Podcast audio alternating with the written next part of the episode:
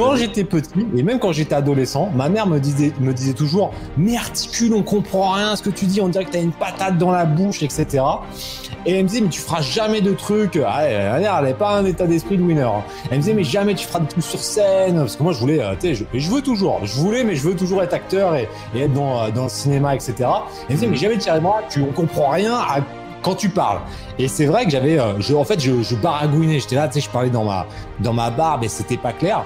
Et, euh, et j'ai quand même, en 2018, quand j'ai commencé les vidéos YouTube, bah, je me suis dit, on va, euh, on va y aller quand même. Et si tu regardes la chaîne, les premières vidéos, et que tu remontes un peu comme ça tous les six mois, bah, tu vas te rendre compte qu'il y a quand même une évolution en termes de, euh, de, de diction. De diction. Du temps.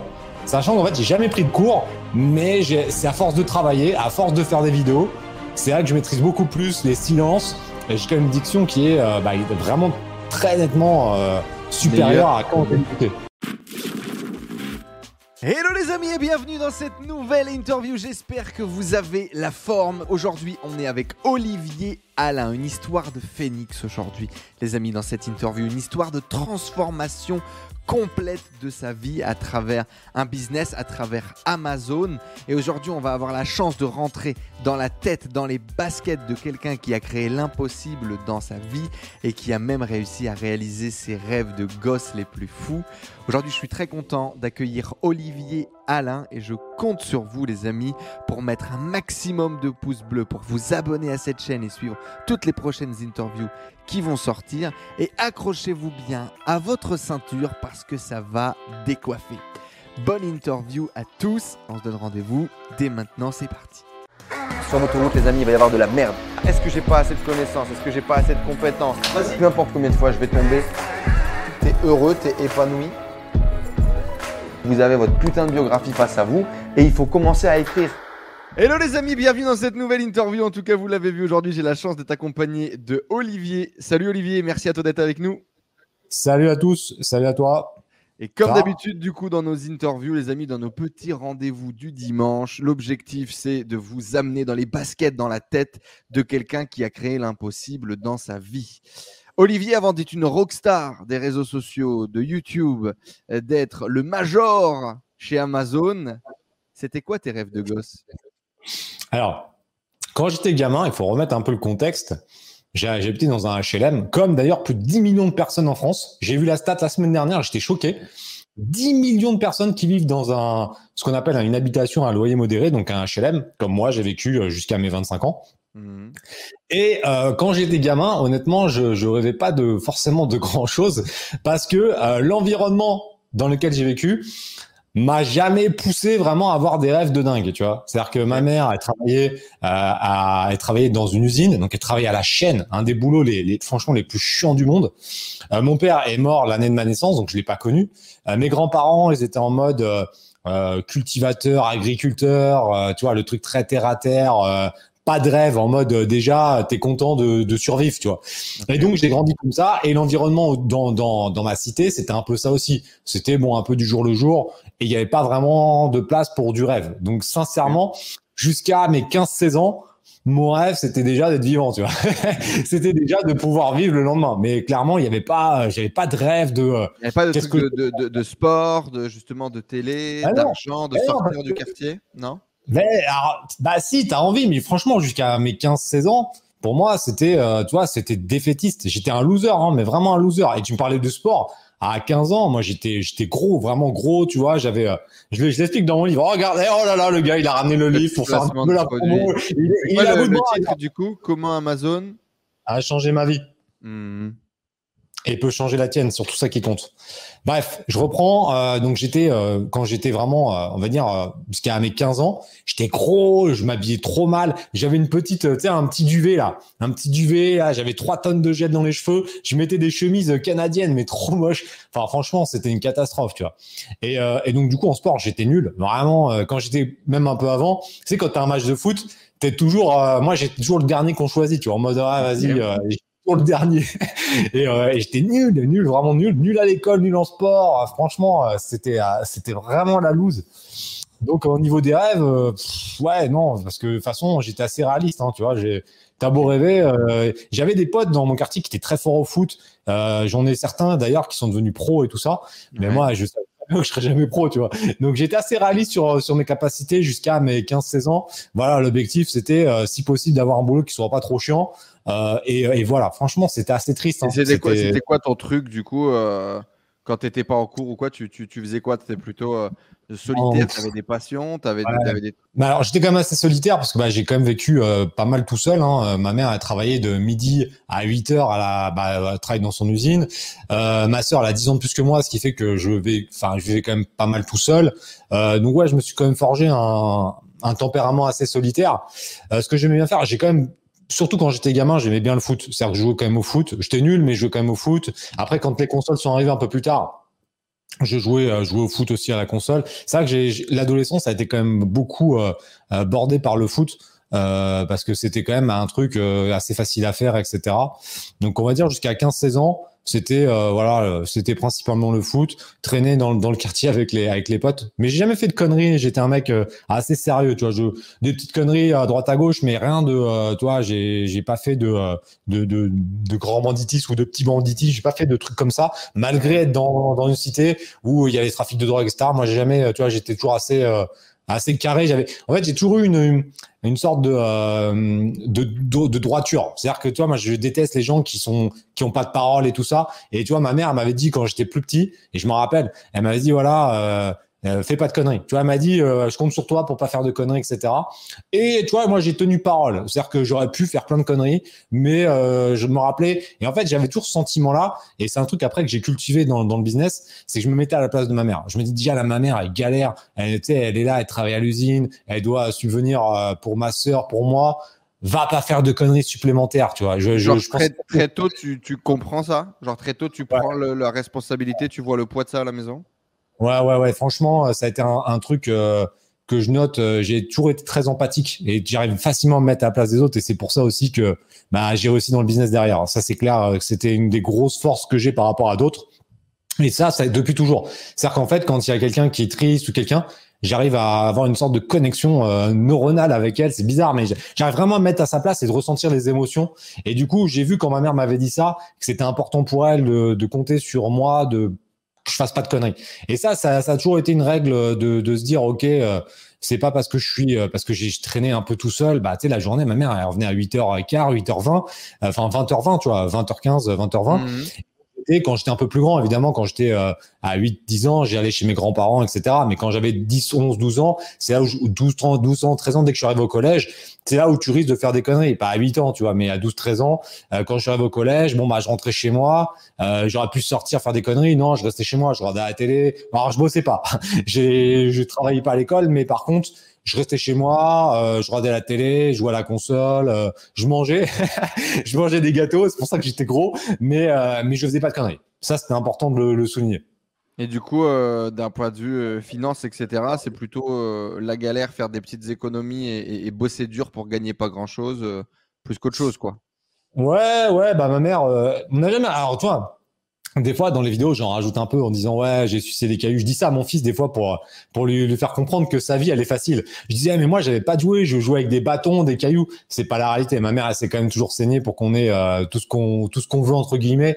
Et donc Mhm. on n'a jamais manqué de rien, sauf quand tu compares. En fait c'est ça. C'est-à-dire que moi quand tu me poses la question, je me dis non, jamais j'ai jamais manqué de rien. Sauf que euh, la première fois que je suis parti en vacances, j'avais 17 ans. Tu vois, en fait. Et c'est ça où tu te rends compte que euh, il y a un décalage, en fait, entre euh, pas mal de gens. Et je me rappelle quand j'étais ado, qu'il y a un truc qui était vraiment marquant, c'est qu'à 13, 14, 15 ans, le, pendant les vacances, surtout les grandes vacances, j'allais au terrain de foot et j'étais tout seul.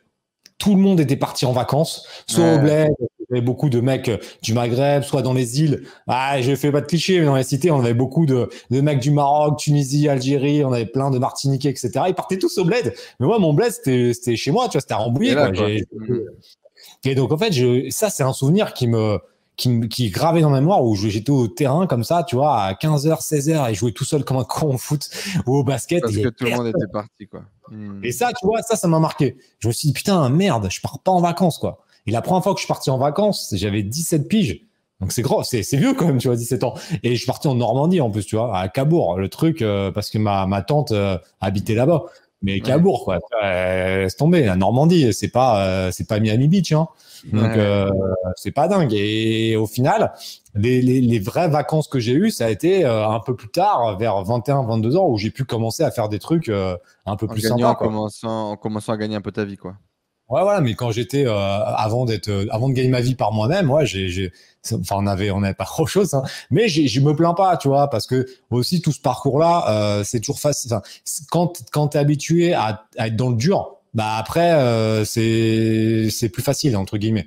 C'est-à-dire que là, quand t'as t'as rien eu, tu sais ce que c'est de d'avoir rien. Donc euh, du coup, euh, ça te forge quand même un état d'esprit de, gagnant. Mais je te dis, je l'ai eu vers 15-16 ans. Ça, ça a été un élément fondamental, euh, la, différence. Je sais pas si tu veux qu'on en parle maintenant, mais il y a vraiment une étape euh, qui a vraiment tout changé par rapport à cette phase de lose et après la phase où je me suis repris et que ça a commencé à, tu vois, à mettre des petites, euh, des petites graines et à, vo- à évoluer. Je sais pas si tu veux qu'on en parle maintenant. ju- ju- Justement, peut-être faisons la transition avec, en parlant un petit peu des, des- des études rapidement, parce que c'est intéressant. Tu as vraiment, euh, et tu le dis toi-même, euh, c'est cette image, ou en tout cas à l'époque, ce truc de, euh, du loser. Même l'école, ça marche pas pour toi. Ils, ils te foutent en troisième techno, à deux doigts de, de- de te foutre dans un BEP, Ouais. et tu vas te rediriger pour rentrer et forcer un peu le passage dans le général jusqu'à aller euh, faire un, Master 2 à la Sorbonne. Du coup, Ouais. par- partage-nous un petit peu ce. Je suis à deux doigts, en gros, de finir euh, cas sociaux du village, parce qu'on va pas se leurrer, mais euh, les mecs qui sont en troisième techno, qui se font décal, euh, oui, faire des métiers manuels, oui, il y a plein de possibilités, c'est génial. 80% des gens qui sont dans ces filières, malheureusement, euh, Galère. ils galèrent dans la vie. hein. Bon, bref. Et Mais donc, du coup, euh, je t'expliquerai un petit peu où j'ai retrouvé euh, trois de mes collègues euh, qui étaient en troisième technologique euh, juste avant que je parte euh, dans le sud de la France. Ouais, Hmm. je te fais un petit link, mais je te dirai euh, c'est la, la différence qu'il y a eu à un moment, tu vois. ouais. Et euh, ouais, donc du coup, ce qui se passe, quatrième, en fait, ce qui se passe, j'arrive au collège, sixième, avec des lacunes, je passe parce qu'on me dit euh, passe, mais je devrais dû redoubler. Cinquième, bah là, c'est la catastrophe, je redouble, ok? Donc euh, première année, de la merde. Deuxième année, bon, ça va parce que tu redoubles. euh, je suis pas con, tu vois. C'est-à-dire que bon, je suis une feignasse à l'époque. C'est ça le problème. Je suis pas con. Je suis loin d'être con. Mais par contre, je suis vraiment une feignasse. Ça m'intéresse pas. Ça, c'est aussi le problème. Et donc, du coup, cinquième, je redouble. J'arrive en quatrième. Quatrième, c'est une- enfin, de mémoire, c'était chaud. C'était chaud. augmente un peu, ouais. Wow, donc quatrième, je failli, j'ai, j'ai failli encore redoubler. Et là, on me dit, euh, ouais, non, euh, mec, à 24 ans, t'es encore là, euh, tes enfants, ils vont être au collège, que tu y seras encore, tu vois. Et ils me disent troisième technologique. Et moi, sincèrement, je dis, ok, je dis troisième technologique, ça me va, parce que l'école, ça me saoule, etc. Et à ce moment-là, comment ça se passe? Genre à la maison, est-ce que tu as la pression? Est-ce qu'on te Non. laisse un peu faire? Est-ce qu'on lâche un peu le truc? Toi, est-ce que Bah, tu te sens un peu. moi, par exemple, on a déjà eu des gens sur ces interviews qui partagent que euh, à un moment donné, ils se sentaient euh, cons. Et ils commencent vraiment à se remettre en question, de se dire mais merde, euh, pourquoi est-ce que moi, comme les autres enfants, j'arrive pas à comprendre? Pourquoi ces trucs basiques, j'arrive pas à les faire? Et tu as vraiment une perte de confiance en soi parce que tu n'arrives pas à rentrer dans le moule scolaire. Comment ça s'est passé pour toi? Non, parce que bizarrement, et, ça s'est confirmé après, je savais que j'étais pas con. C'est-à-dire qu'en fait, je savais que euh, j'étais une feignasse, que l'école, ça m'intéressait pas, mais j'avais quand même plus ou moins, je pense indirectement, mais c'est pareil, hein, je te dis ça avec mon œil de maintenant. Donc Ouais, peut-être qu'à l'époque, c'était pas tout à fait le, le- ce que je pensais. Je, je commence, et surtout, c'est à partir de la troisième, où là, j'ai une petite anecdote en troisième qui est assez hallucinante, comme quoi tu vois le changement. Mhm. Mais j'étais bizarrement, en quatrième, en fait, j'étais assez confiant, même, même au collège. Alors là, il y a une ambivalence qui est assez euh, importante, c'est que je me dis, ça va être la galère, mais je suis pas inquiet pour moi. Alors, en fait, je sais que je vais réussir un truc, je sais pas quoi.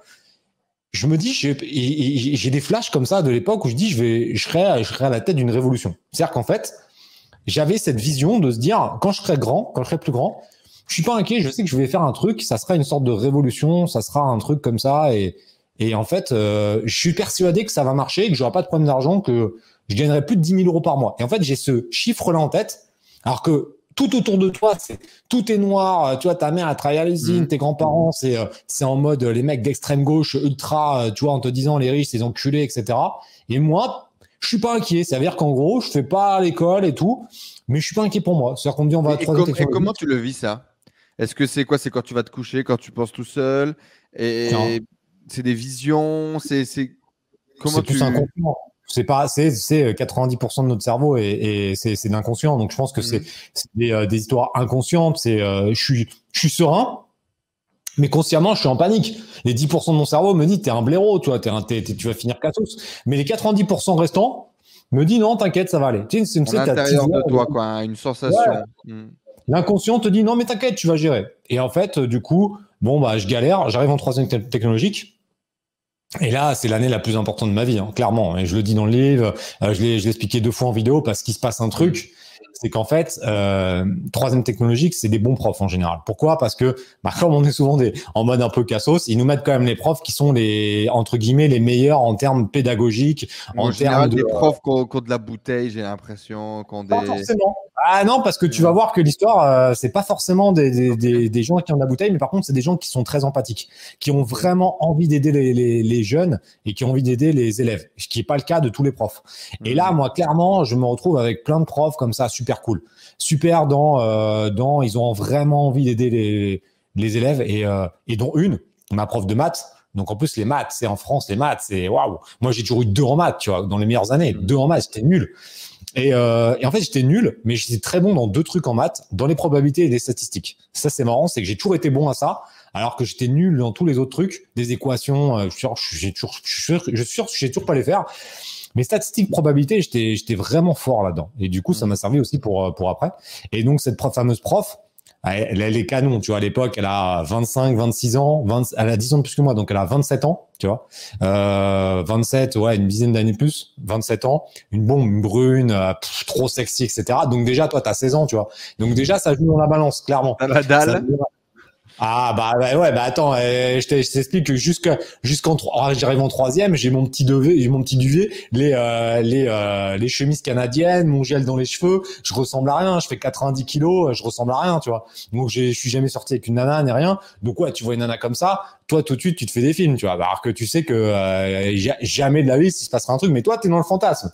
Et du coup honnêtement c'est comme, quoi c'est con mais ce truc tribal va vraiment m'aider sur l'année. Parce que du coup comme euh, bah euh, je suis euh, je suis je suis vraiment captivé par la personne et bah euh, je fais l'effort de lui plaire mais pas de lui plaire Mhm. physiquement mais de lui plaire de dire ah, je vais être un bon élève tu vois et je pense Ouais. qu'inconsciemment ça a joué dans la balance le fait qu'il y ait quand même cette, cette attirance qui fait que euh, je vais vraiment me tu sais d'essayer de faire les choses bien pour pour plaire etc et elle euh, on est on est euh, 25 dans la classe on est deux à je sais pas, elle nous met un petit peu, tu vois, elle nous prend un peu sous son aile. On est deux, elle nous kiffe, et parce qu'elle sent qu'on a envie, elle voit le potentiel, elle dit, et donc je pense qu'elle porte un peu plus d'attention sur nous euh, pendant l'année. Et on le voit, tu vois, elle est, euh, plus conciliante, elle est, euh, elle sait qu'on, elle vaut quelque chose, tu vois, et qu'on a envie. C'est surtout ça, qu'on avait envie de faire quelque chose. Et donc elle nous prend un peu sous son aile.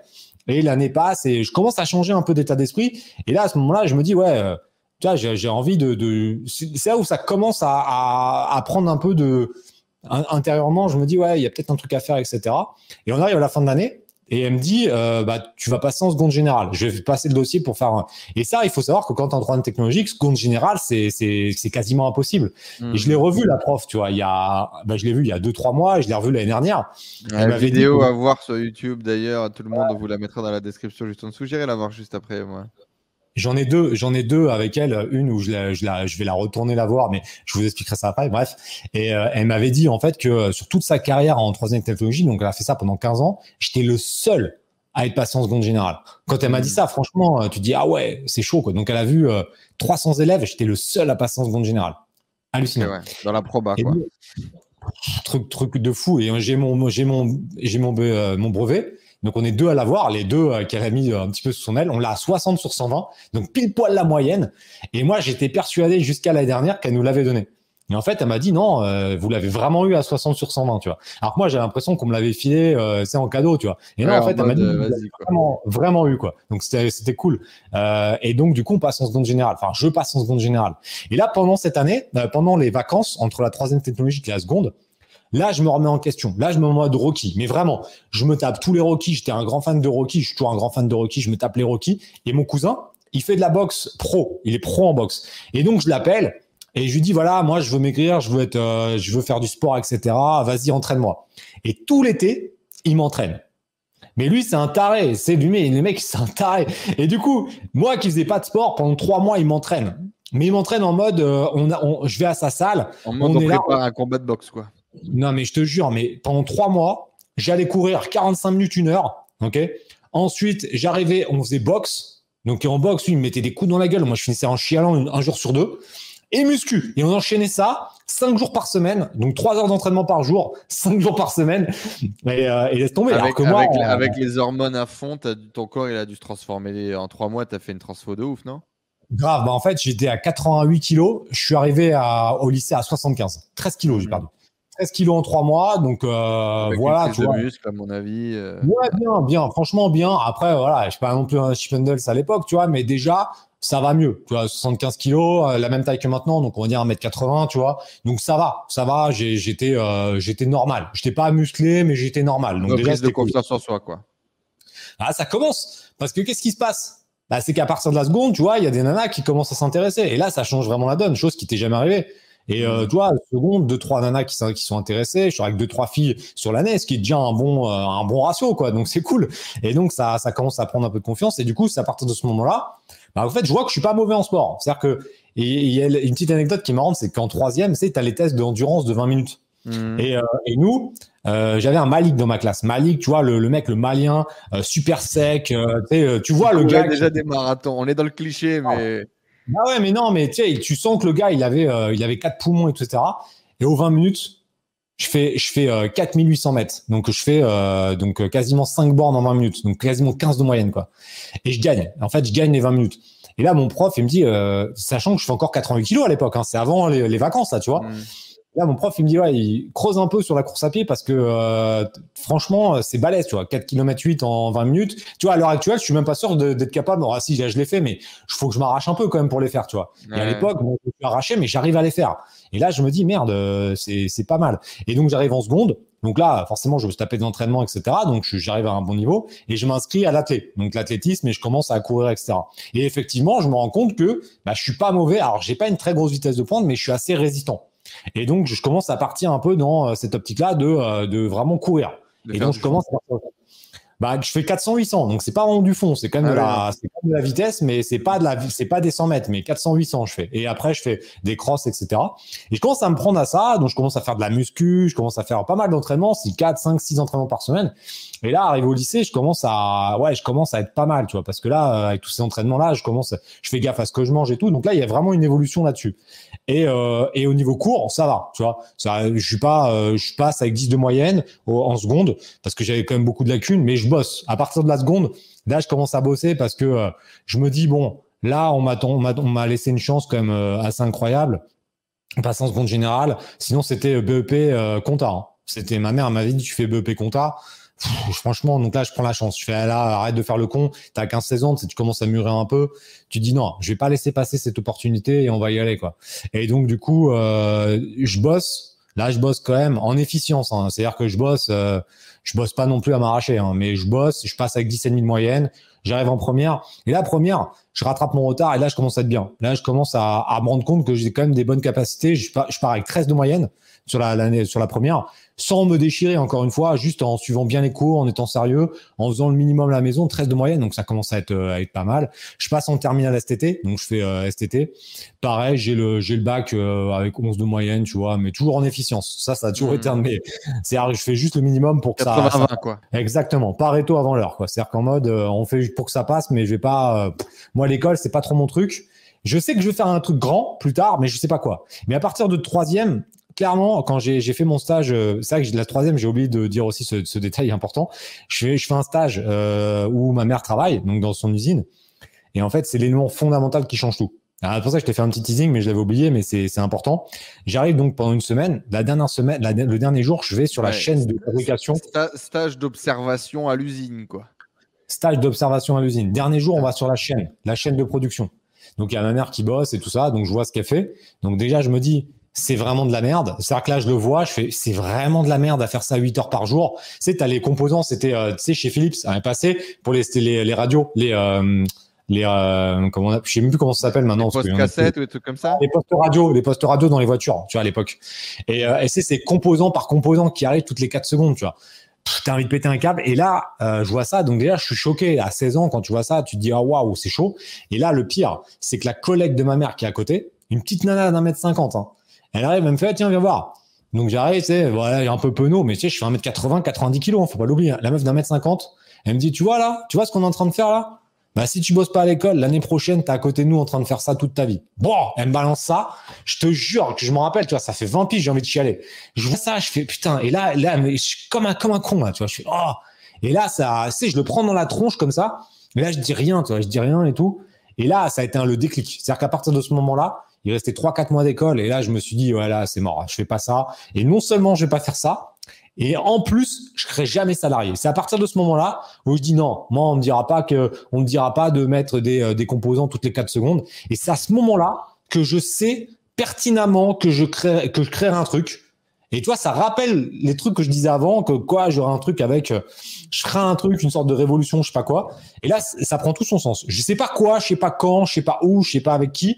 Mais là, je me dis, c'est mort. Je continue mes études pour apprendre parce que je suis trop jeune, etc. Mais jamais je serai salarié. Et là, c'est c'est euh, c'est pas euh, j'espère non c'est je serai jamais salarié et c'est euh, j'irai pas sur la chaîne quoi jamais et donc du coup tu savais que tu allais faire quelque chose et à la fin de tes études donc ah tu, vas faire tu vas faire quelques stages dans le domaine de la téléphonie chez Orange machin pour gagner un peu de thunes et bosser un peu en mode étudiant sur le côté. Tu vas jamais aller prendre un taf tu vas très rapidement te lancer. Comment ça va se passer euh, Comment ça va se passer à ce moment-là? Qu'est-ce qui te donne la force de te lancer? Ah mais c'était euh, c'était écrit, c'est-à-dire quand je pense que tu as des gens et euh, il y en a plus qu'on croit, tu sais, qui veulent, qui sont persuadés que ça va être comme ça. Donc après, moi, je fais un DUT et puis je continue mes études, je continue mes études parce qu'en fait, je sais que je vais créer mon entreprise, mais je sais pas dans quoi. Puis il faut imaginer qu'à l'époque, c'est pas l'époque de maintenant où sur YouTube, tu as tout ce que tu veux, etc. Il y a rien, tu vois. Hmm. Il y a rien. Il y a rien pour se former. Il y a pas de formation. Tu sors du lycée, on est en quelle année? Bah 2000, 2002, 2003. 2003, tu sors du lycée. Tu as 37 ans aujourd'hui à l'heure où on tourne cette vidéo, c'est ça? Ouais, j'avais, euh, tu vois, donc j'avais 2003, j'avais 19 ans. 19 hmm. ans, il n'y a rien. Donc je, fais, je vais à l'UT, deux meilleures années euh, en termes d'études de ma vie. C'est pour ça que je suis retourné donner des cours d'ailleurs euh, cette année chez eux. gratuitement d'ailleurs au passage parce que c'était voilà c'était normal il m'avait j'avais vraiment kiffé je les ai fait kiffer. Et honnêtement, c'était cool. Deux ans, deux ans d'IUT, euh, j'apprends énormément de choses et tout. Là, ça me conforte dans l'idée que je vais créer une entreprise, mais je sais pas quoi. Donc, je continue mes études. Tu sais, quand tu sais pas, bah, tu continues, quoi. Et je continue, j'arrive en licence, master. Et puis là, je me dis, bon, vas-y, autant finir. Euh, tu sais, je suis en master 1, on va pas s'arrêter à un master 1. Je suis plus un an près, hein, tu sais. Euh, j'ai, j'ai déjà deux ans de retard. bon, c'est pas grave, quoi.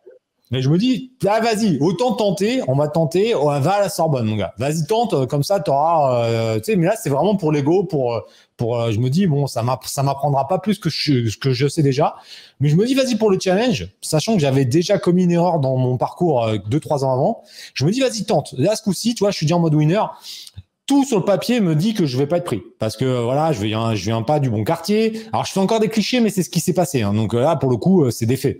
Je viens pas des bonnes zones tu sais moi je viens euh, du 78 dans une cité euh, je viens pas des quartiers parisiens je connais personne mes parents sont pas cadres j'ai pas d'argent je parle pas anglais j'ai tout j'ai rien. Sauf que j'ai un avantage par rapport aux autres c'est que j'ai une détermination qui est bien supérieure à, à eux parce que moi je veux y aller et je fais un seul dossier. C'est à dire que je me dis il y a pas de plan B Hmm. Je me dis, si je suis pas pris d'abord, j'arrête au master 1 et je crée mon entreprise. OK. Je fais un seul dossier et comme ça, j'ai pas de plan B. c'est, vraiment le truc euh, brûler les bateaux. Je fais un dossier. J'envoie le dossier. On passe un, un premier, euh, un premier examen écrit pour voir ton niveau marketing, parce que c'est un master 2 en marketing.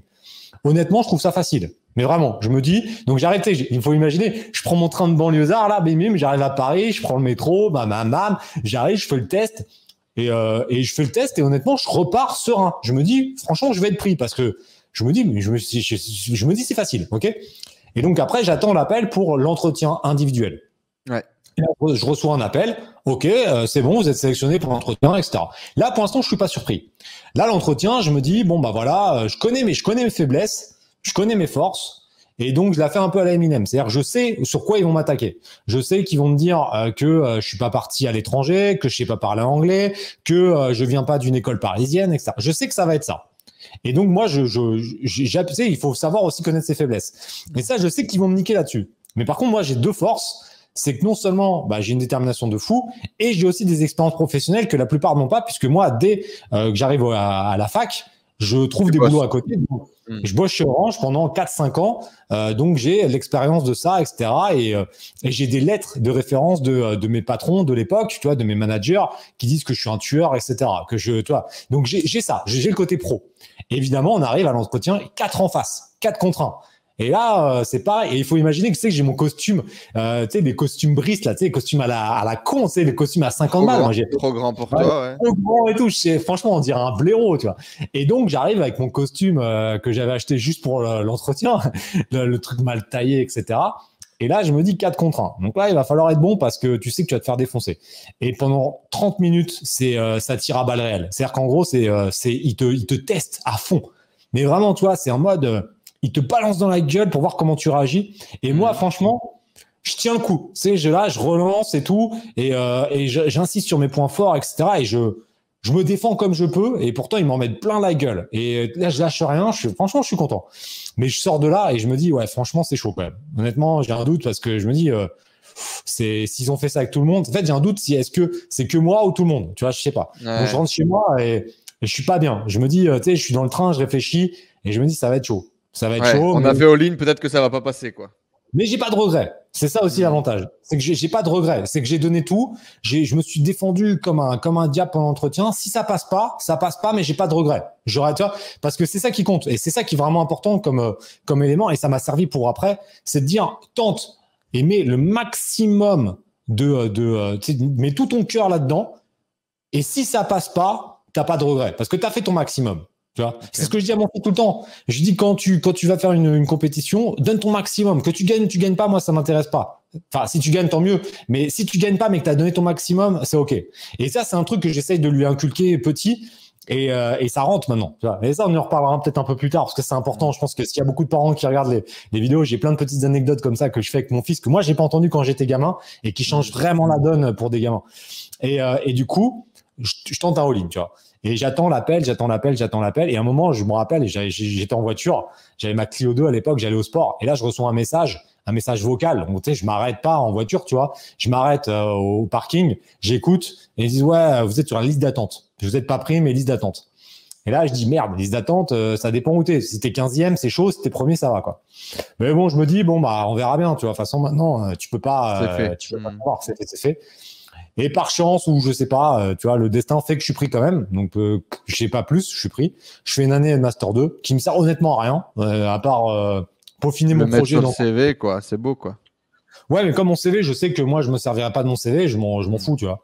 Hmm. Mais je continue mon, et du coup, pendant cette année-là, j'en profite pour travailler mon business plan sur qu'est-ce que je vais faire comme, comme business après mes études c'est une année qui me sert à ça, honnêtement, euh, parce que le rythme est pas dingue, c'est pas très dur, euh, et donc je bosse en fait mon, projet et que j'attaque le lendemain de mes études, mais vraiment le lendemain. Et, si on fait juste pause là-dessus, là, euh, le gamin complètement en PLS qui redouble son collège, qui se fout en troisième d'insertion, qui fait un master 2 qui est pas dur à la Sorbonne, qu'est-ce qui a changé? Le niveau de difficulté des études ou le gamin? Ah, le gamin, clairement. Clairement. Mais parce que ça, c'est le déclic après de, du lycée où je me rends compte qu'en fait, euh, je suis loin d'être con. Il suffit juste d'être motivé. Et après, moi, j'ai une motivation. À partir de la troisième, je sais que je vais faire un truc. Je sais que je vais pas être salarié et c'est pas. Euh, c'est, c'est, en fait, c'est, c'est, avec moi, c'est souvent comme ça. Il n'y a pas le choix. Il n'y a pas le choix, ça va être comme ça. C'est-à-dire qu'il n'y a pas, il a pas de plan B. Il n'y a pas de plan B. Donc je sais que je vais créer, un, je vais créer ma boîte. Donc après, euh, voilà, il faut quand même bah, mine de, l'école te permet d'avoir de la culture générale, d'apprendre des choses, même si au niveau de la création d'entreprise, ça sert pas à grand chose, mais créer une entreprise à 16 ou 18 ans, c'est compliqué, tu vois, parce que hmm. surtout, à l'époque. Maintenant, à 18 ans, moi, j'en ai des gars à 18, 19, 20 ans, ils créent leur boîte et ça marche. Mais maintenant, c'est vachement plus simple. Faut, faut voir aussi, c'est que les opportunités avec Internet sont vachement plus simples qu'à notre époque. À mon époque, il n'y a pas, il a pas les, les places de marché, euh, il n'y a pas les vidéos YouTube, il n'y a pas de formation en ligne. Euh, c'est la galère. Donc, tu sais pas quoi faire. Tu sais pas quoi faire. Donc, j'ai euh, une croyance, moi, qui est que les gens qui réussissent, les gens qui font de grandes choses dans leur vie, en général ont une frustration très très grande qui va leur donner euh, la force nécessaire pour justement parfois se battre contre le monde et réaliser des trucs de fou. C'est quoi ta grande frustration à toi? Bah, il y en a plusieurs, mais euh, les, dire, les deux, trois qui me viennent comme ça, c'est, c'est que la, la, frustration de euh, quand j'étais bah, ado, personne croyait en moi, tu vois, personne. C'est-à-dire que c'était en mode, ma mère me disait, vas-y, si tu finis fonctionnaire, c'est cool. Alors souvent, j'en rigole de ça parce que c'était une phrase qu'elle me disait tout le temps. Ouais, euh, si t'es ta mère qui voulait que tu finisses à la mairie. Ouais, à la mairie, à la mairie. Donc je, rigole souvent et souvent d'ailleurs les fonctionnaires après ils, ils m'attaquent en disant ouais mais faut être euh, fonctionnaire c'est cool. J'ai jamais dit le contraire. J'ai juste dit que ma mère voulait que je fasse ça, mais moi je voulais pas faire ça. C'est tout, tu vois. Mais je critique pas les fonctionnaires.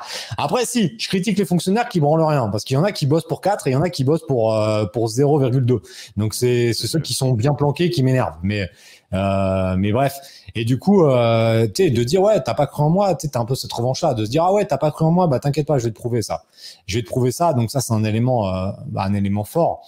Et puis après, qu'est-ce qu'on a d'autre?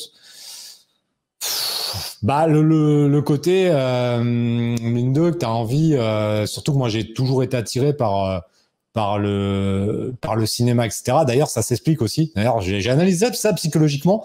Pourquoi les gens veulent être sur scène? Et en fait, c'est quand ils ont eu un manque d'amour, quand ils sont quand ils sont gamins. Et moi, je pense qu'il y a vraiment cet élément-là. Et surtout, voilà, on avance un peu, mais quand j'ai commencé YouTube, j'avais vraiment du mal avec les critiques. Parce que du coup, moi, je partais avec les meilleures intentions du monde en mode, euh, je vais vous aider à changer votre votre vie, à mettre des business en ligne, et, et tous les rageux, ça m'a vraiment au début, c'était compliqué. Parce que euh, moi, j'étais parti dans l'optique inconsciente de je vais être sur scène, je vais faire des trucs pour que les gens t'aiment, tu vois. Et euh, c'est comme tous les acteurs. Les acteurs font ça pour être aimés. Et quand il y a des critiques, tu peux euh, difficilement euh, les prendre. Donc c'est vrai qu'au début, c'était compliqué. Donc je pense que tu as aussi ce côté-là de dire, bah je vais monter un business qui va marcher et, et on va, tu vois, pas pas m'aduler, mais je vais être devant de la scène, tu vois. Je vais être un peu le, le point de bah de, de, référence, ouais. de, référence. Mais je pense qu'il y a ces éléments-là qui, qui jouent beaucoup dans la balance, hein, clairement. Super. Merci pour ta franchise en tout cas. Pourquoi Amazon alors? Alors, ça n'a pas été Amazon tout de suite. Ça n'a pas été Amazon tout de suite. C'est-à-dire que quand, en fait, il y a eu une, on s'est planté au début.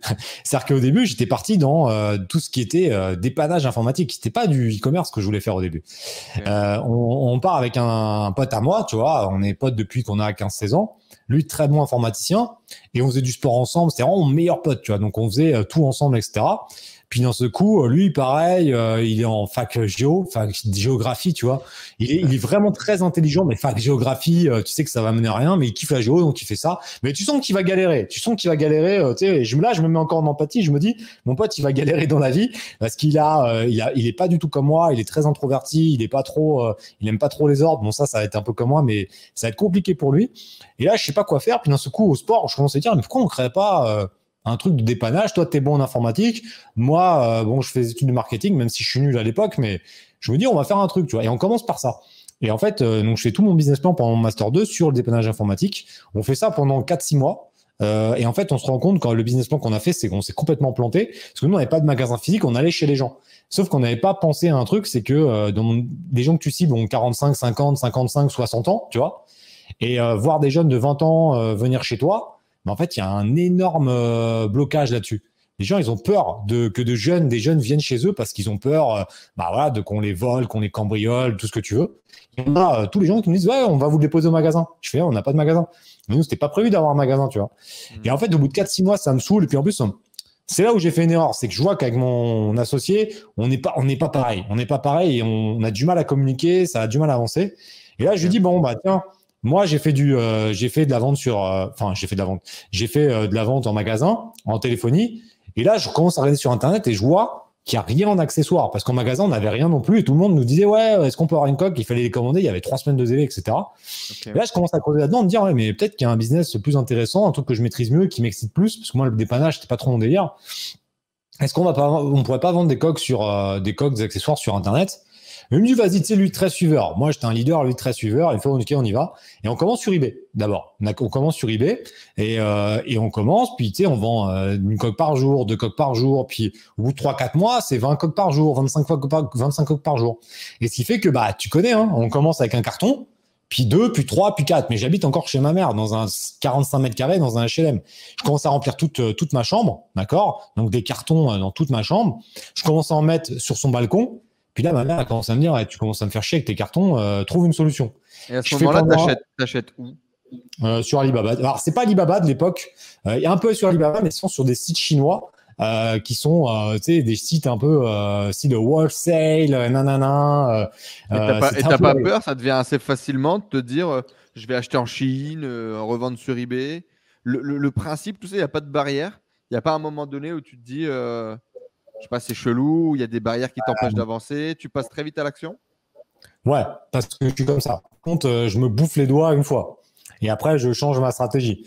Première fois, je vais sur les sites comme ça, je tape sur euh, Google, wholesale, euh, phone case, euh, etc. Tu as tous les mots-clés comme ça. Je tombe sur des sites, je communique avec eux, nanana, ils m'envoient les photos, tout se passe bien.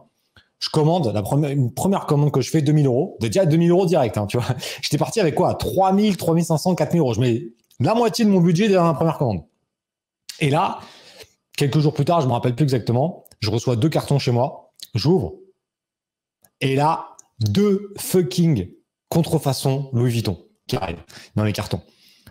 Je fais putain, la bitch. En fait, je reçois deux cartes, deux, deux sacs de merde Louis Vuitton, tu vois. Donc, je recontacte la meuf avec le site. Le site a disparu, euh, terminé, tu vois. C'est. Et donc, du coup, à partir de ce moment-là, je commence à aller sur Alibaba. Ils t'ont livré, mais ils t'ont pas livré le bon produit. euh, les mecs ont disparu. Tu vois, ils ont, ils ont fait un site, euh, un site comme ça, euh, tu sais, temporaire. Ils ont pris du pognon, ils sont barrés, quoi. Puis va, va récupérer des Chinois à l'époque. C'est impossible. Déjà maintenant, mais déjà la aujourd'hui, ça reste compliqué, ouais. donc là, c'est mort. Et donc, du coup, je me dis, bon, je vais aller sur Alibaba. Parce qu'Alibaba, c'est commence à être le début, tu vois. Et c'est quand même un peu plus sécure. C'est beaucoup moins, c'était beaucoup moins sécure que maintenant, mais c'était quand même euh, un peu plus sécure. Ok. Et là, je fais attention de passer euh, donc, des euh, en, faisant du Google, en te baladant sur Internet, c'est là-dessus que tu vas Voilà. tomber euh, sur Honnêtement, je me souviens, je me souviens plus exactement. Hmm. Mais euh, oui, je cherchais beaucoup, donc j'ai dû tomber dessus un peu par hasard. Et je demande des échantillons. Après, tu vois, je fais vraiment, on met en place des process et tout ça. Et ça va, tu vois, ça va. Ça commence à, ça commence à, à vendre gentiment. On fait des coques génériques. Après, assez rapidement, dans les deux premières années, on commence à vendre des marques. C'est-à-dire qu'on on va, on va négocier avec des marques de d'accessoires en téléphonie.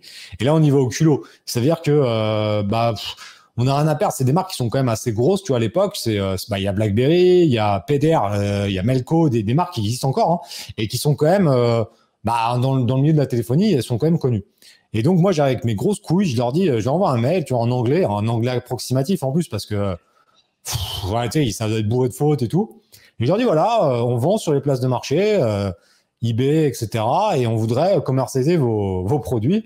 Euh, et on voudrait voilà qu'on ait des trucs euh, revendeurs, etc. Et on a quasiment que des acceptations, tu vois.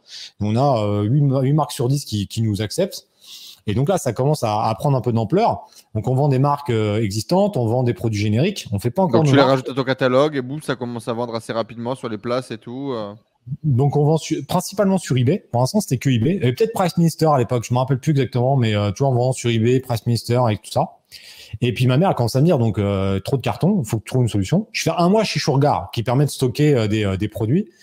Et ça me coûte une blinde, ça me coûte 150 balles et ça à 25 km de chez moi. Et euh, je me fais niquer une ou deux fois, tu sais, avec ma picking list. J'y vais pour prendre des trucs, je les emballe chez moi. Et là, je m'aperçois que j'ai oublié deux coques. Ah putain, Mm. oublié d'y retourner. Et en fait, ça me casse rapidement les couilles, mais vraiment. Et euh, comme ça me casse les couilles, je cherche une solution ou une solution vient à moi. Je tombe sur Amazon. Amazon, je connaissais, tu vois. Mais il faut imaginer qu'en deux minutes, c'est pas le Amazon de maintenant. Amazon, c'est un site euh, eBay. Par exemple, eBay était beaucoup plus puissant qu'Amazon à l'époque. Mais vraiment, eBay, c'était Mm. la référence. Pricelister, pareil. Amazon, c'était euh, vite fait, quoi. C'était vite fait. Mais par contre, c'est vite fait, mais ils ont un truc. C'est qu'ils ont déjà le service expédié par Amazon.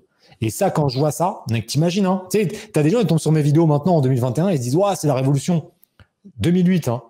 Ça fait 13 ans qu'ils le font, tu vois. C'est pas, c'est pas hier. hein. Il y a 13 ans, quand je vois ça, je comprends. Et en fait, dans ma tête, je vois tout de suite, ça y est. J'ai compris tout de suite le business model. J'ai dit, OK. Je dis à mon pote, c'est bon. J'ai compris. On va faire ça. On va appuyer sur Amazon. Je connais pas le potentiel du truc, hein. Mais je me dis, putain, au pire, on envoie chez eux et on enverra vers eBay, Pressmister. Mais là, on a un moyen parce qu'il faut imaginer que quand tu fais 25, 30 envois par jour, c'est pas énorme, mais ça te prend déjà euh, Bah, c'est du taf de ouf, ouais. Mhm. Surtout qu'on n'est pas organisé. Quand je suis chez moi, je sors les étiquettes, tu sais, c'est de, la merde. Il n'y a pas de process. Je fais ça sur la table de, de, de la table à manger, c'est le Bien sûr, bordel. ouais. tu vois. Ma mère vient m'aider, alors qu'elle travaille à la chaîne. donc là, donc elle vient m'aider. C'est un bordel pas possible. Elle m'aide, elle fait les envois et tout. Mais elle, elle est ultra perfectionniste, donc elle met trois plombes à faire des trucs. Je suis du gueule dessus, on s'embrouille et tout. Elle me dit, ah, il faut faire ça bien. Je dis, mais ouais, mais putain, au bout d'un moment, il faut accélérer. Tu sais, elle est trop longue. Et bon, bref, ça s'embrouille et tout. Et là, je vois Amazon et là, je dis, OK. Et dans ma tête, je fais, c'est ça. C'est ça. Ça va être ça, là, la voie de, de, parce que là, on va, au lieu de passer trois heures par jour à envoyer nos produits, ça va nous prendre euh, trois heures par semaine pour envoyer les produits vers Amazon. Ça va tourner tout seul. Et après, nous, on aura du temps de développer nos produits, etc. Et c'est ce qu'on hmm. fait. On prend Amazon. On ne sait pas si ça marche au début. On envoie. On se rend compte que le truc, c'est une tuerie. Ça marche ultra bien. C'est-à-dire que ça marchait déjà aussi bien que maintenant, mais il y a 13 ans. Et là, on se dit, OK. Et donc, évidemment, on commence à vendre sur Amazon. Je me rappellerai toujours de la première vente. Hein. C'est Et tous les membres, tous les Phoenix qui font leur première vente se rappellent de leur première vente. On est là, on joue à la console on joue au foot, à, à, PES, je sais pas combien. Et, euh, et, on commence à jouer, tu vois. Et à ce coup, j'avais mon ordi qui allumé, donc j'étais euh, par terre euh, dans ma chambre. Et là, je tourne la tête et je vois, euh, euh, je sais plus c'est quoi exactement le thème, le terme à l'époque, mais en gros, vous allez prendre vendu un produit, tu vois, ou un produit, non, c'est un produit vient d'être expédié. Donc en gros, quelqu'un l'avait acheté et on, il, envoyé. Et là, tu te dis, what the fuck, putain, ça marche. Et en fait, tu ce sentiment-là de te dire, je suis en train de jouer à la console et je suis en train de gagner du pognon. Et là, et là psychologiquement, tu as un truc qui change. Tu te dis, mais putain, c'est un truc de fou. Parce que quand tu envoies tes produits, t'as pas encore ce sentiment-là que c'est automatique. Parce que tu, tu, te fais chier à mmh. faire un truc. Mais quand c'est automatisé en mode, t'envoies tes stocks et tu es en train de jouer et tu reçois une commande où tu as gagné 10 balles, tu te dis, mais là, il n'y a plus de limite. Et à partir de ce moment-là, je me mets sérieusement au taf. Parce que là, on était un peu en dilettante, on bossait un peu le matin. Mais quoi, on est en 2013 à ce moment-là? Non, on est en 2009, hein. 2009, 2010. Hein. Ah oui, ok. 2009-2010, la première, la première année, on est un peu en dilettante, en auto-entrepreneur, on bosse un peu, on fait 20, 30 ventes par jour. Après, on commence à attaquer Amazon en 2010. Parce que moi, j'ai attaqué fin 2009, donc 2010. Alors, j'ai plus les dates exactes, mais tu vois, courant 2010, on commence à passer sur Amazon, etc. Là, je vois que ça marche. Et là, je commence à me dire, bon, moi, je suis un mec ambitieux. Mon associé de l'époque est pas très ambitieux. Tu sais, lui, veut vivre sa petite vie pépère. Moi, je me dis, on va quand même mettre un truc en place pour que ça, pour que ça, tu sais, moi, tout de suite, c'était, euh, ça y est, on va, on va aller, euh, on va aller sur la lune, tu vois. Avant, euh, avant, Elon, avant Elon Musk, il est pas encore là, mais on va y aller, tu vois. Je sais, il commence à, à y aller. Et donc là, on commence à se mettre sérieusement. On bosse toute l'année 2010 donc les, les, les, produits commencent à, bah, à se vendre hein, parce qu'on utilise Amazon, on commence à développer Amazon Europe, etc. Donc 2010, 2011, 2012, on commence à développer des nouvelles marques, enfin des nouvelles marques en achat-revente parce qu'on n'a pas encore nos marques, on les a attaquées qu'en 2013. Donc pendant trois ans, c'est. Ouais, euh, tu, fais, tu fais du resell, tu t'achètes, euh, t'achètes, ouais, tu revends. Négoce, négoce et produits de générique. On fait que ça pendant deux trois ans, mais on commence à générer 300 000, 400 000, 500 000 euros de chiffre d'affaires par an. Donc ça commence à pas être dégueu, tu vois, parce qu'on est parti de zéro avec 3000 balles. Donc c'est pas mal. Et à partir de 2011-2012, on commence à prendre des locaux. Donc on a des bureaux, on a un stock tampon. Euh, ça commence à prendre un peu de gueule. On commence à se processiser, on met des process, on recrute des gens. 2013, 2014. Et là, l'arrivée de Free. C'est-à-dire que nous, on commence au début, on avait une stratégie de marque où on vendait pour des gros téléphones, des gros Samsung, l'iPhone, etc. Et on vendait des, des accessoires assez chers. Les, les marques qu'on faisait, c'était des marques à entre 20 et 40 euros. Et les produits génériques, euh, bon, c'était euh, c'était des coques en strass, des trucs un peu à la con. Et l'arrivée de Free fait que tous les gros téléphones arrêtent de se vendre parce que du coup, ils sont plus subventionnés. Je sais pas si tu te souviens de cette époque-là. Oui, bah c'est euh, avant, en gros, tu achetais les derniers téléphones à à que dalle et tu avais des abonnements qui étaient hyper chers sur le long terme engagés pendant 10 ans. Et, et puis du jour au lendemain, c'était c'était des abonnements très peu chers, mais sans, sans service et sans appareil. Quoi. Et du, du coup, qu'est-ce qui, qu'est-ce qui se passe? Des nouveaux téléphones arrivent, les Wiko, les Huawei, euh, les petits Samsung, euh, les Nokia et tout ça. Et en fait, on a toute une gamme de petits produits qui arrivent qui cartonnent. Les Wiko, par exemple, ça arrive à cette époque-là. Les Samsung, les petits Samsung, les séries J, les séries A, etc. Et nous, on n'a rien pour ça. Mais vraiment rien. Et on arrive en 2014, 2015, tu vois, euh, même peut-être 2013, je sais plus exactement. Euh, je crois que c'est 2013. 2013, je suis à la Réunion, je pars en vacances et je pars en octobre 2013. Ouais, c'est ça, octobre 2013. Je pars deux semaines, trois semaines en vacances et tout, donc je laisse le business à mon, à mon associé. Je reviens, donc là, on a, imagine, on a deux salariés, on a des locaux, etc. Et quand je reviens, tu sais, je prends pas de nouvelles là-bas. Je me dis, ouais, ça gère, tu vois. Et c'est l'arrivée de Free à ce moment-là. Et euh, il me dit, ouais, on a fait moins 50% par rapport euh, à l'année dernière et tout. C'est, euh, la merde et tout. Putain, je lui dis, tu peux pas me prévenir, tu sais, je m'énerve. Je fais, putain, mais sérieux, tu sais, c'était moi vraiment le chef, quoi. Et en gros, lui, c'était en mode, il fait son petit taf, mais Il me prévient pas que c'est une catastrophe. Et là, tu vois, moi, je le vois arriver que là, le paquebot, enfin, le paquebot, c'était pas un paquebot à l'époque, mais le bateau, il est en train de couler parce que là, on se dit, on propose des produits qui ne se vendent plus. Plus personne n'achète les gros téléphones et nous, on a que des produits chers pour des gros téléphones. Et là, je me dis, il faut absolument trouver une autre solution. Donc, on commence à développer notre première marque. Et là, on fait une stratégie de marque. Donc, c'est la stratégie que j'explique euh, et que je fais toujours. Hein. Et on fait une stratégie de marque avec des petits produits pour des petits téléphones. Et donc, on se tape des produits à 7 à 12 euros, mais avec des grosses marges, des trucs qu'on achète à peine 1 euro, tu vois, qu'on vend entre 7 et 12 euros sur Amazon. Donc, on prend 2, 3, 4, 5, 6 euros de bénéfice net par produit. Et on commence à mettre à fond là-dedans. Ça dure 6 à 9 mois avant le, que le changement se mette en place. Mais là, on commence à avoir un truc alors en chiffre d'affaires, du coup, il faut en vendre 3 4 fois plus parce qu'on vend dans le panier moyen, il passe à 11 euros au lieu d'être à 30 ou à 40. Par mmh. contre, les marges sont beaucoup plus grosses parce que là, en termes de bénéfices, ça, ça avoine quand même, ça avoine vraiment. Et donc, on met un nouveau process en place. On commence à passer par centaines de ventes par jour. Donc là, tu sens que ça commence à, à prendre et on arrive à rattraper euh, tout euh, comme il faut jusqu'en 2015. et là, 2015, 2015, eh, c'est l'élément que je, je rigole maintenant, mais à l'époque, je rigolais pas. Je reçois un petit recommandé qui recommandait du fisc. En général, ça sent pas bon. Tu vois, oh, contrôle fiscal, on va on vient vérifier la TVA. Tu sais, moi, je me dis, OK, venez, euh, aucun problème. Euh, tu sais, pour nous, on n'avait pas fait d'erreur. Et en fait, on se rend compte euh, assez rapidement que notre comptable, c'était un tocard. Et il faut dire qu'Amazon, à l'époque, c'était le bordel. Bah, c'est compliqué, bien sûr. C'est compliqué. TVA de chaque pays, déclaration indépendante pour chaque pays, etc. Alors, c'est pas encore ça, parce que les, les taux sont pas les mêmes. On sait pas comment, depuis 2021, c'est encore différent. C'est-à-dire que les tableaux qu'Amazon t'envoie, ils te mélangent hors taxes, TTC, euh, ce qu'on t'encaisse, les charges, enfin, c'est vraiment bordel. Mais du coup, pour faire simple, les commissions d'Amazon, quand tu es en société, ou quand tu as un numéro de TVA, et c'est encore le cas maintenant, les commissions Amazon sont hors taxe, toujours. C'est-à-dire qu'en gros, c'est euh, de l'intracommunautaire, donc tu n'as pas de TVA là-dessus. Et lui, qu'est-ce qu'il a fait? Depuis 5 euh, ans, il a récupéré la TVA là-dessus. Tu vois ce que je veux dire? Donc en gros, sur 2 euros de TVA, il récupère 2 euros. Imagine, lui dit, euh, c'est bah non, il y a de la TVA dessus je récupère 40 centimes par, euh, sur, sur ces 2 euros-là. Mmh. Et donc, lui, il nous fait de la TVA du type qui n'existe pas. et on fait ça pendant 5 euh, ans, tu vois. Enfin, 4 ans, on va dire. Donc, au bout de 4 ans, ils viennent. Ils nous disent, ouais, mais sur l'intégralité du volume bah, Ils nous viennent sur 3 ans, tu vois. Ils nous disent, ouais, vous payez pas assez de TVA et tout. Et là, ils nous disent, euh, nous font les calculs, ouais, ils nous mettent, ils nous font la stratégie du fisc, hein. ils nous mettent plein d'autres trucs supplémentaires pour charger le mulet, etc. Donc là, on sent que ça pue. On prend un avocat, L'avocat, bon, il fait traîner le truc, ça dure deux ans, jusqu'à 2017. ouais, ça dure deux ans. Ouais, mais attends, les mecs, ils commencent à nous charger comme des mulets, ils nous mettent 40% de pénalité, ils nous font payer de la TVTS sur des voitures qui sont à notre nom, enfin des trucs de ouf, tu vois. Donc au bout d'un moment, nous on se défend. Parce qu'on ouais, donc euh, contrôleur aussi pas, pas, pas sympa, quoi. T'es ah, pas, pas bien accompagné, c'est on, veut essayer de t'enculer, quoi. Ah bah grave. mais genre pourquoi? Parce qu'il y a une preuve de mauvaise foi. Parce qu'en général, si c'est la première fois qu'il n'y a pas de preuve de mauvaise foi, c'est plutôt cool. Qu'est-ce qui s'est bah, passé? Le mauvais euh, contrôleur peut-être? Bah, je sais pas, le gars nous a, le gars nous a pas, le gars, mais après on a, a compris pourquoi, euh, voilà, le gars il, était un peu trop zélé, on va dire, tu vois. Et donc bref, ça continue, ça continue, nous on se défend et tout ça.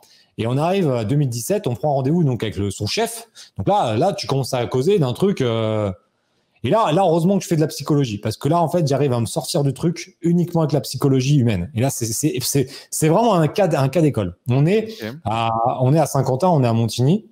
On attend le directeur. Donc, évidemment, le mec, rendez-vous à 16h. Non, c'était le matin. Rendez-vous à 10h, par exemple. Le mec arrive à 10h20, tu vois. Il met son cadre. Tu vois, le principe du cadre. il te dit, c'est moi le chef ici. J'arrive 20 minutes après et je vous pisse dessus. Clairement. Pour le un contrôle fiscal, hein, toujours. Toujours pour le contrôle fiscal, là, c'est le rendez-vous avec le chef parce que moi, il faut faut qu'on tranche que ce qu'on va payer. Tu vois, ça fait deux ans que ça traîne. Eux, ils veulent récupérer du pognon. Nous, depuis ce temps-là, bah, la stratégie, elle s'est mise en place. Donc, on a du cash flow. On veut régler ce problème-là parce que c'est relou, tu vois. C'est relou d'avoir cette histoire-là. On veut trouver une solution. Donc, on y va en négociation. Donc là, ils nous disent, nous, on leur devait 100 000 et ils nous disent, on veut 200 000. Donc, on va voir le chef et on dit, on va négocier avec l'avocat. Et là, on voit un petit mec arriver. C'est eux, un petit peu gros, 1m50. Et encore, 1m45, tout petit. Et là, je me dis, oh putain, il va, il va jouer son complexe et il va nous essayer de nous la faire à l'envers en mode j'ai les plus grosses couilles que vous. Ça, c'est sûr, c'est un truc humain. C'est-à-dire que tu le fameux complexe d'infériorité, nous, on est tous grands. Tu on fait tous 1m80, lui, il arrive à 1m45, il va essayer de nous enculer. Et donc, je sais qu'il va poser les grosses couilles sur la table. Et donc là, je, me, je sais ça. Donc déjà, ça me sert d'argument où je sais qu'il va pas, il faut pas que j'aille en frontal avec lui parce que sinon, il va se, il va se, il va se braquer et on commence à discuter, etc. Tu vois, donc j'essaye d'être souple. Je suis très taquin, donc je me dis si je la joue en taquin, je suis mort. Et là, je la joue souple. Et en fait, je commence à discuter du, euh, du contrôleur. Et je dis, ouais, mais le contrôleur, il nous a mis ça, il nous a mis ça. Et en fait, je me rends compte, je dis, ouais, mais ce contrôleur, en fait, il nous dit, ce contrôleur-là, c'est un trou de balle. En fait, il nous dit, ouais, je vois qu'ils s'entendent pas. Je vois qu'en fait, le mec ne peut pas le blairer. Et là, Donc tu dit- vas jouer sur le rapport, euh, la, dualité qu'ils ont entre les deux plutôt que votre dualité que vous avez vous. Exactement. Et là, je la joue, mais franchement, je m'embrasse tellement. Là, c'était un coup de maître. Et là, je dis très rapidement dans ma tête, je dis, OK, je sais comment je vais la jouer. Je vais En le fait, flatter lui, lui. tu- tu- lui, il faut qu'il gagne lui. Et, Exact. et- ouais, ouais, ok, très bien. Et donc, on a un ennemi en commun. Parce qu'en fait, il peut pas le blairer. Et donc là, je dis, OK, c'est bon. Et je dis, ouais, mais nous, il nous a dit ça. Tu sais, j'insiste sur le côté, ouais, mais lui, euh, tu sais, il a l'air de dire, c'est le chef. Ouais, mais il nous a dit ça. Et il dit, non, mais c'est moi le chef, etc. Tu sais, il nous dit, c'est moi le chef. Je fais, OK. Bah alors, dans ces cas-là, tu sais, je trouve un ennemi en commun. Et là, je lui dis, voilà, mais si c'est vous le chef, vous comprenez bien que ce qu'il nous a dit, on- vous êtes bien d'accord avec moi que c'est de la merde. Et là, il me dit, ouais, ça, c'est de la merde. Effectivement, ça, c'est pas bon. C'est, tu sais, je lui redonne le pouvoir. Et en fait, on commence à barrer les trucs. Ouais, non, mais ça, il vous avez raison, il aurait pas dû vous le mettre. Ça, il pas dû ça, vous le ça- mettre. ça fait sauter Ça, la note. Quoi. Et on se retrouve à payer à l'euro près ce qu'on doit payer. Aucune pénalité. Et le mec, il me dit, ouais, je vous propose, et en plus, c'est là où tu vois l'enculerie du truc. À un moment, on était à 110 000. Je lui propose un truc, il me dit non, non, non, et tout. Et en fait, il accepte un autre truc qui était l'équivalent, et on se retrouve exactement à ce que j'avais proposé. Mais comme c'est moi qui l'avais proposé, il n'a pas voulu. Et quand Ouais. c'est lui qui l'a proposé, j'ai dit ok, alors qu'en fait, ça revenait au même, tu vois. Et on s'est on arrivait comme ça. 99 000 euros, 99 316 euros pour être précis. Et là, il me dit, OK, vous voulez un paiement combien de fois? Et là, je fais comme ça. Je fais, non, non. Je sors mon chéquier, je lui dis, OK, on règle ça tout de suite. Je fais mon chèque, je lui donne, merci, au revoir. Et là, c'était beau gosse. Là, après, on a été dans un petit, un petit sachant qu'en plus, le, le paiement en plusieurs fois, tu n'as même pas de frais supplémentaires là-dessus. Il faut le savoir, si vous faites attraper, faites durer le truc et vous pouvez choper des paiements plusieurs fois. Euh, Non, moi, je voulais, moi, je voulais que ça soit réglé. Je mais voulais 100 que, tu 000, vois- balles, 100 000 balles quand même, putain, ça aurait pu. Si tu aurais dû les payer deux ans plus tôt, ça t'aurait tué. Ouais, clairement. Ouais. Ouais, ouais. Moi, j'ai une anecdote. euh, franchement, là, c'est chaud, tu vois. C'est Et donc, du genre- coup, et donc, du coup, ce, ce- ce plan justement de. Vous prenez l'avocat parce que justement, vous pouvez pas vous permettre de payer? Comment ça se passe? Ouais. Mais on n'a pas le choix parce qu'en fait, je, je rentre un, soir chez moi et là, je suis vraiment en panique, tu vois, parce que on est dans une période où euh, on relance, euh, tu vois, on relance le truc. On, on avait connu un an avant une grosse galère. euh, on n'avait pas beaucoup de cash flow. Euh, tu sais, on, voilà, on a, on a ça qui nous tombe dessus. Je suis vraiment mal, tu vois. Je dis à ma, je dis à ma, je dis à ma femme, ce qui n'était pas encore ma femme, mais euh, je dis, euh, putain, j'ai envie de me flinguer. Franchement, euh, euh, il faudrait mieux que je termine comme ça. Et, tu sais, je suis vraiment mal, tu vois, vraiment mal. Et là, elle me gueule dessus, euh, ça me met une balle dans la gueule et tout. Là, c'est chaud, tu vois. Là, je suis vraiment. Et là, je me dis, bon, tu sais, je, je me ressaisis. Tu, peux chicaler pendant euh, 12 heures ou 24 heures, mais le lendemain matin, je me réveille. Mais ils disent, ah, ok, vous voulez la jouer? Ah, vous la jouer T'inquiète pas, mon gars. Tu jouer au con Là, là, ceinture noire, cinquième dan. On va prendre un avocat, on va voir ça.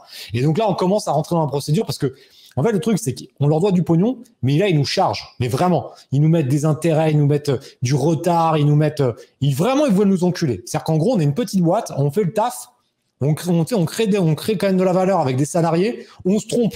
Et sincèrement, c'est pas voulu parce que sinon, on l'aurait caché, tu vois. Et on l'a, on l'a pas caché parce qu'on, pour nous, on s'est, on s'est trompé. Mais ok, on paye ce qu'on a à payer, mais t'essaies pas de nous enculer. Je fais ok, vous voulez ça. Et donc, du coup, on fait, là, je dis, on prend un avocat, on nous conseille un avocat. Et là, avec l'avocat, ça change le ton. Parce que tout de suite, et d'ailleurs, c'est un truc que je vous conseille. hein. Contrôle Bah oui. fiscal, avocat fiscal direct. Maintenant, moi, j'en ai quatre. Donc, comme ça, au moins, là, euh, ok, venez, les gars. Alors, par contre, euh, ça va durer. ça, et, ça, c'est intéressant. C'est intéressant parce que moi, j'avais moi, j'avais très peur, par exemple. La première fois que je crée ma société, etc., j'ai très peur. J'embauche. J'ai très très peur. J'ai peur de me faire flinguer en fait. J'ai peur de faire des erreurs. Je ne sais pas ce que je peux faire, ce que je peux pas faire.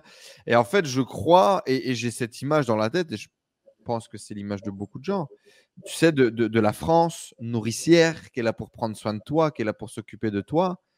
Alors qu'en fait, pas du tout. Euh, c'est juste une administration qui a un objectif, c'est d'encaisser, et qui Ouais. elle-même a son propre agenda, qui elle-même a son propre plan. Et donc, quand, quand finalement tu te mets, entre guillemets, à te rebeller, et finalement à finir par négocier avec l'État, eh, c'est c'est quoi le, le vrai truc que tu apprends dans cette bataille-là, finalement euh, Bah, J'apprends une, une très bonne leçon, c'est qu'il faut jamais se laisser faire. C'est-à-dire que l'État va, va s'attaquer aux faibles, mais jamais aux forts. Pourquoi, pourquoi ils vont, ils vont s'attaquer aux faibles? Pourquoi ils vont s'attaquer à un mec qui doit 20 000 balles ou 30 000 balles, qui n'a pas les moyens de payer un avocat? Parce qu'ils savent qu'ils vont pouvoir le niquer facilement. Un gars qui a déjà des avocats, ça change la donne. Hein. Le jour où on a eu l'avocat, c'était terminé. Hein. Et ça, plus, jamais il est venu à nous parler comme une merde ou tout ça. Hein. C'est terminé.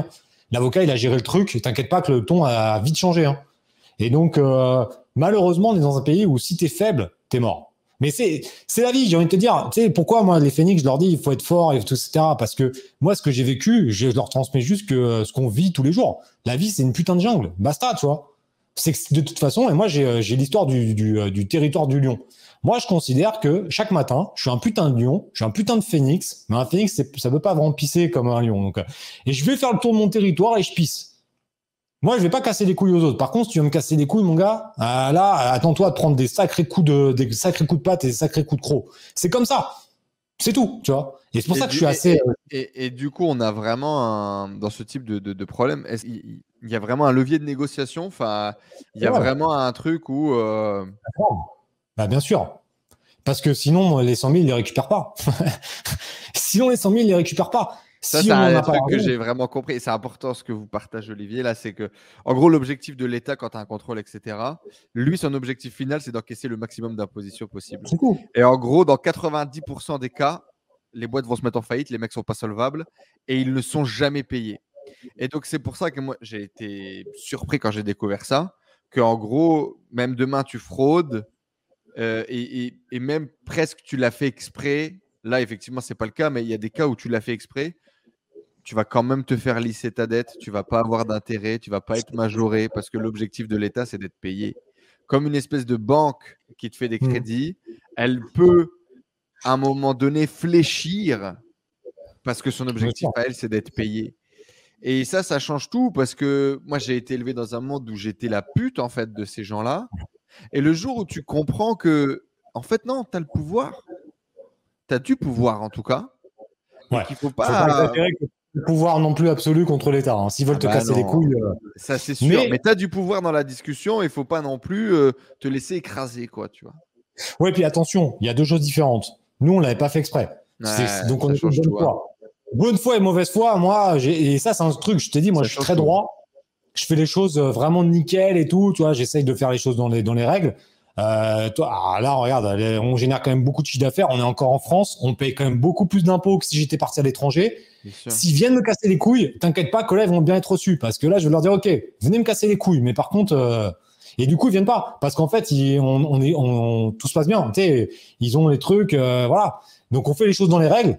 Mais, mais par contre, voilà, si jamais un jour il y a un problème, là, on ne se laissera pas faire. Et là, je peux te dire que maintenant, je suis pas le même lion qu'il y a 4 ans. Donc là, euh, là, ça serait chaud. Hein. c'est un vrai bras de fer, en tout cas. On a quand même euh, du, Mais voilà, il faut pas avoir peur de ça, tu vois. Il faut... Sinon, le problème, c'est que si tu as peur dans les trucs qui peuvent t'arriver, tu fais jamais rien. Tu vois. Si tu as peur d'un contrôle fiscal, et au pire, et tu sais, en plus, c'est quoi? Si tu es de bonne foi, que tu as fait des erreurs, eh, c'est pas grave. Tu vois, tu vas pas, ils vont pas te tuer pour ça. Si tu es mauvaise foi et que tu arnaques, c'est autre chose. Mais si tu fais les choses bien, tu as un contrôle, déjà, le risque de de te faire niquer, il est quand même faible, tu vois. C'est-à-dire que tu peux te, ça peut être des bricoles, mais des petites centaines d'euros à droite à gauche, mais pas des millions d'euros ou des milliers d'euros. Nous, on avait quand même. ça parce que ça fait peur à beaucoup de gens, tu vois, qui se lancent pas parce que l'administration française, ça fait peur. Hein, la comptabilité, moi, quand j'ai embauché, le nombre de papiers. Tu sais, moi, je me suis fait avoir sur des trucs de con, tu vois. Genre, euh, euh, par exemple, un exemple très concret, tu vois. Donc, mon premier salarié, machin, tout ça. Euh, donc, sur une SASU, hein, et un truc que je savais pas. Donc moi, je prends un cabinet comptable et le cabinet comptable me dit qu'il va me demander un rein pour faire des fiches de paye. Du coup, je dis non. Et du coup, je prends une autre boîte qui s'occupe de faire justement toutes les fiches de paye, etc., qui est une solution en ligne, euh, euh, qui est d'ailleurs devenue énorme aujourd'hui, qui s'appelle PayFit. Et du coup, j'ai ces deux interlocuteurs. ok? Et il n'y en a jamais un qui va m'informer, tu vois. En gros, à un moment donné, on me dit, mais tu encaisses les trucs pour les retraites et je sais pas quoi, et tu ne les reverses à personne. Je dis, mais les gars, est-ce que vous croyez vraiment que je sais et ce que je collecte et qu'il faut appeler l'organisme, se renseigner et leur faire des virements? Attends, c'est le, le, tu vois, on marche sur la tête.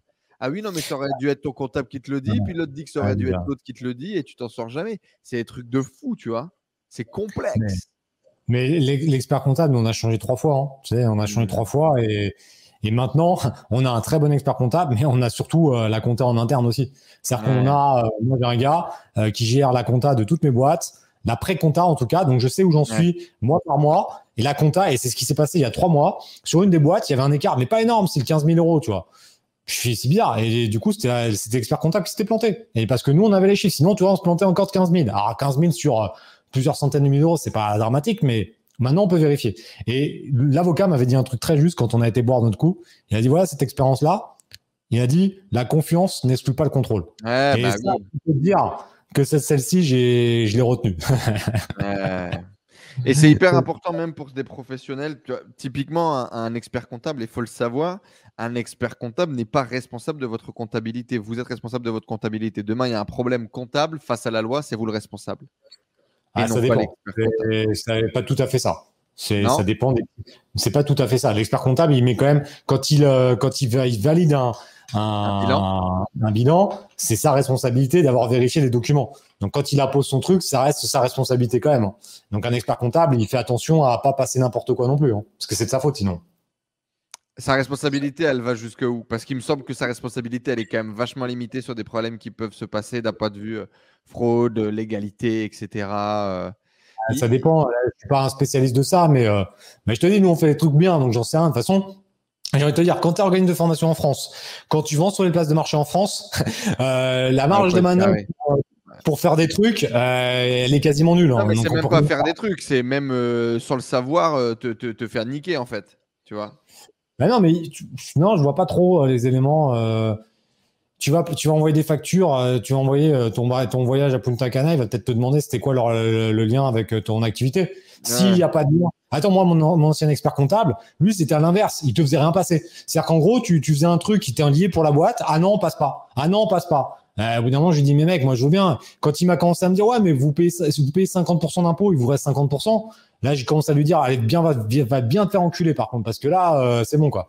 Le mec, en gros, euh, je lui il me disait, ouais, vous faites un million, oh, vous prenez 500 000, et 500 000 pour l'État, ça va. Ah, mec, quand t'as déjà payé tous les trucs à côté, euh, moi, je veux bien payer des impôts, mais faut pas déconner, quoi.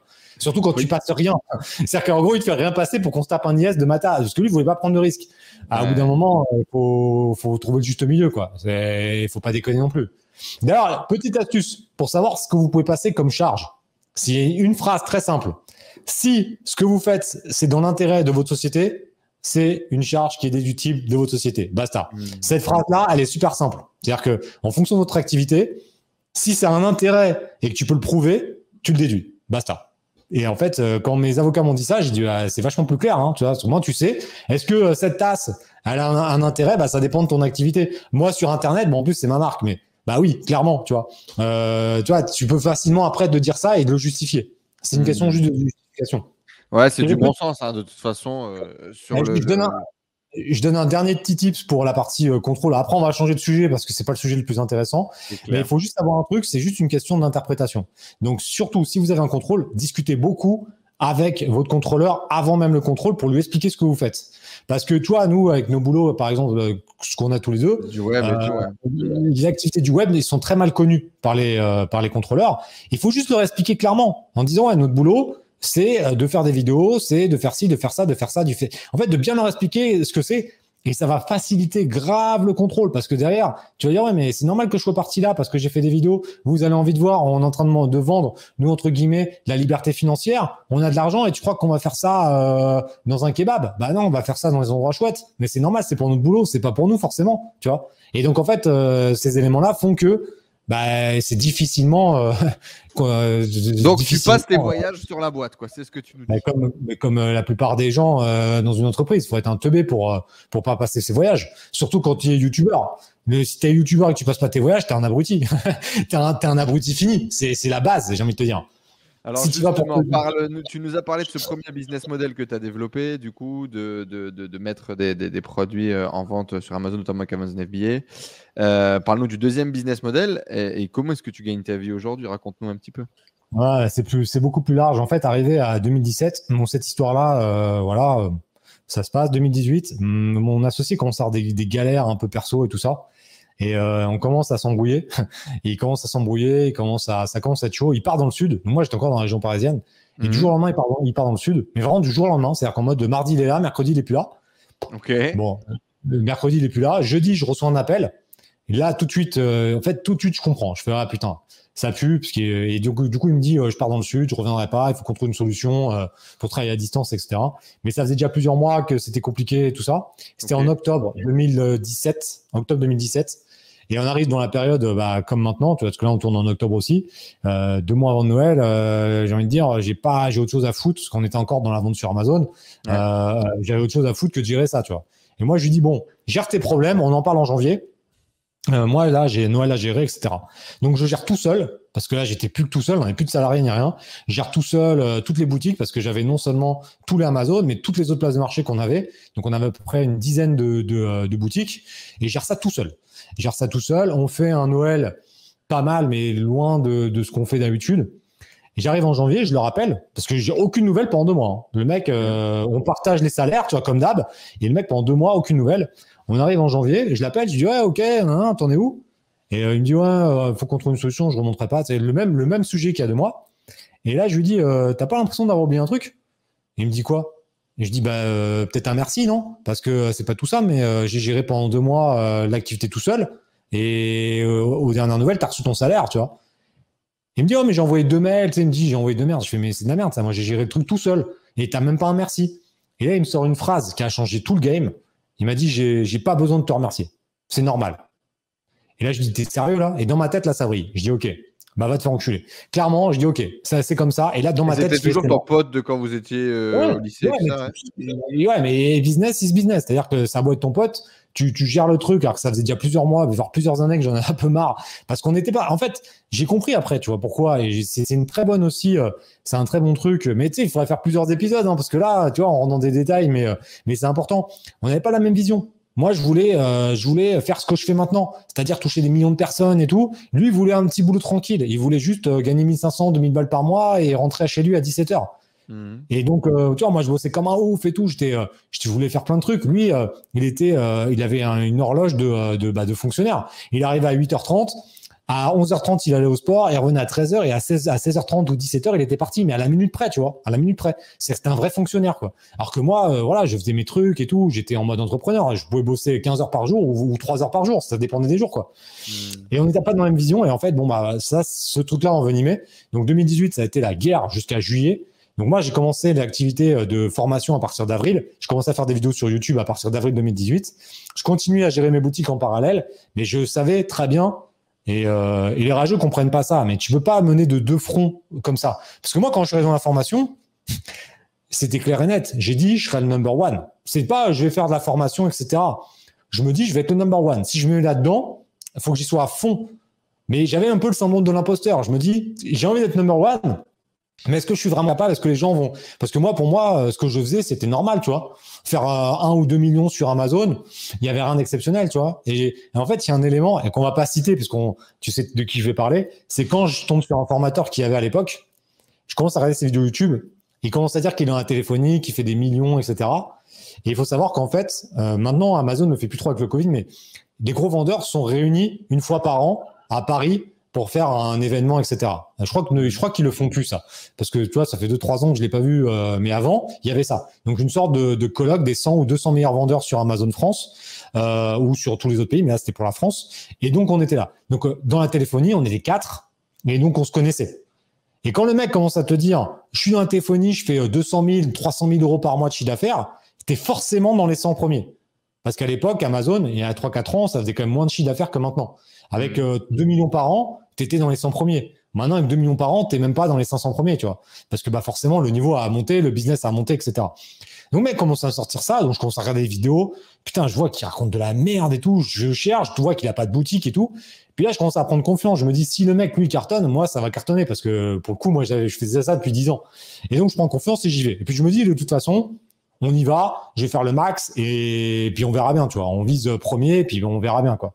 Puis ça prend son temps, ça prend son temps. Au début, je me dis, je fais pas de pub, je fais vraiment du, que de l'organique, etc. Donc ça met euh, 6 ou 8 mois avant d'atteindre 1000 abonnés. C'est dur, mais je lâche rien. Et je dis, non, je vais atteindre les 1000 premiers en organique sans faire de pub, sans rien. Ce qui est une erreur, sincèrement. Je le referai maintenant, je mettrai des budgets pub direct, hein, parce que euh, c'est de la perte de temps. Et ça, c'est juste l'orgueil et l'ego de dire, non, les 1000 premiers abonnés sur YouTube, je les veux à la, sueur de mon front, tu vois. Donc en fait, ça me prend 8 mois pour en avoir 1000.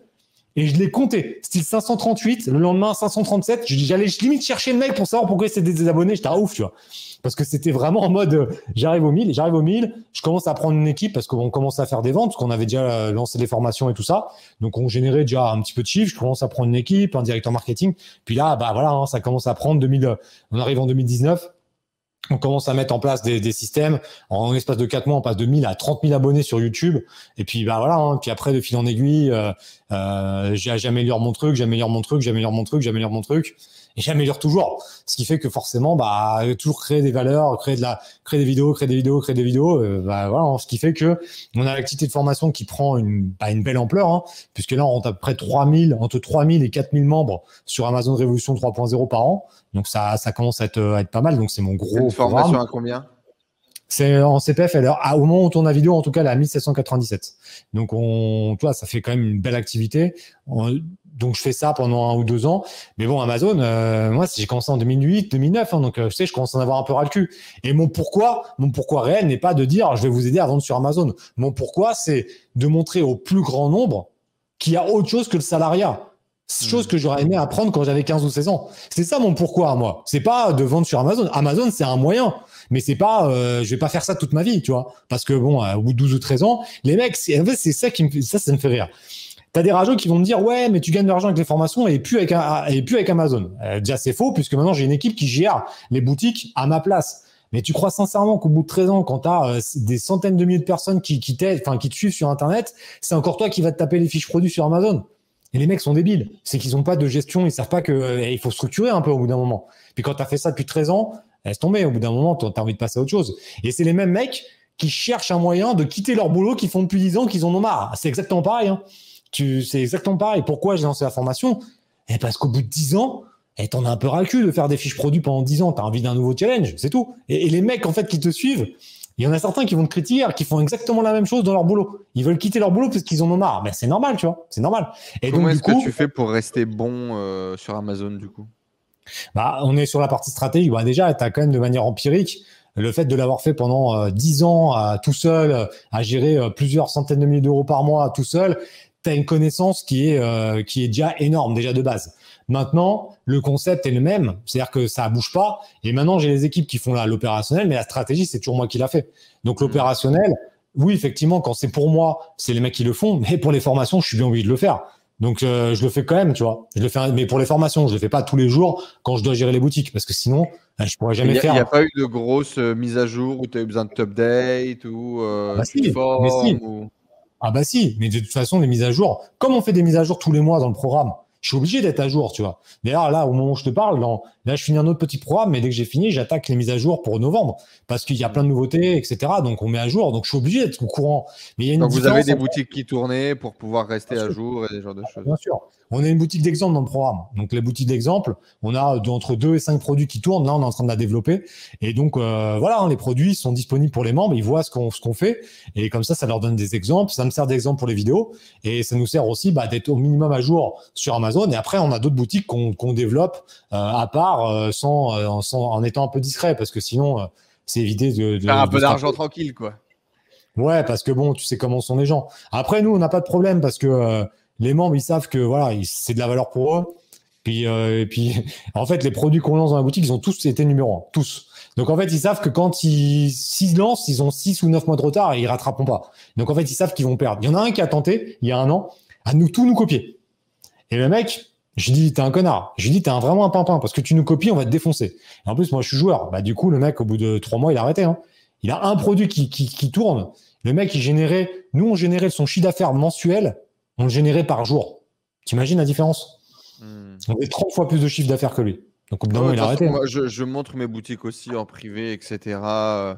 Alors, les, mecs ont copié tout notre design, ont copié toutes les structures, ont copié euh, machin, mais le problème, c'est que, surtout que moi, je, je joue beaucoup sur Google aussi, donc c'est du CPC, etc. Donc, je leur dis, je leur dis, si vous copiez le site, si vous copiez la niche, si vous copiez nos produits, je vais exprès augmenter mes bêtes sur votre niche.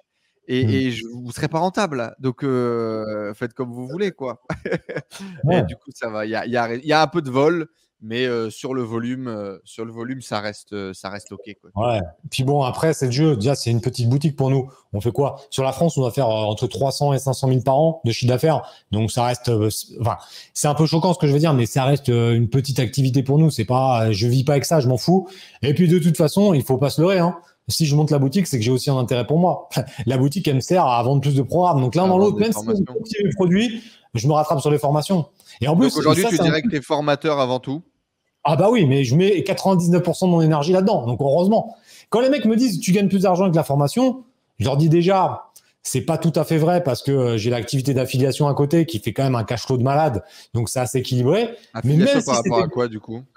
A plein de trucs. Alors on fait l'affiliation sur tout ce qui est lié à Amazon évidemment donc les logiciels style Helium 10, IntelliFox, etc.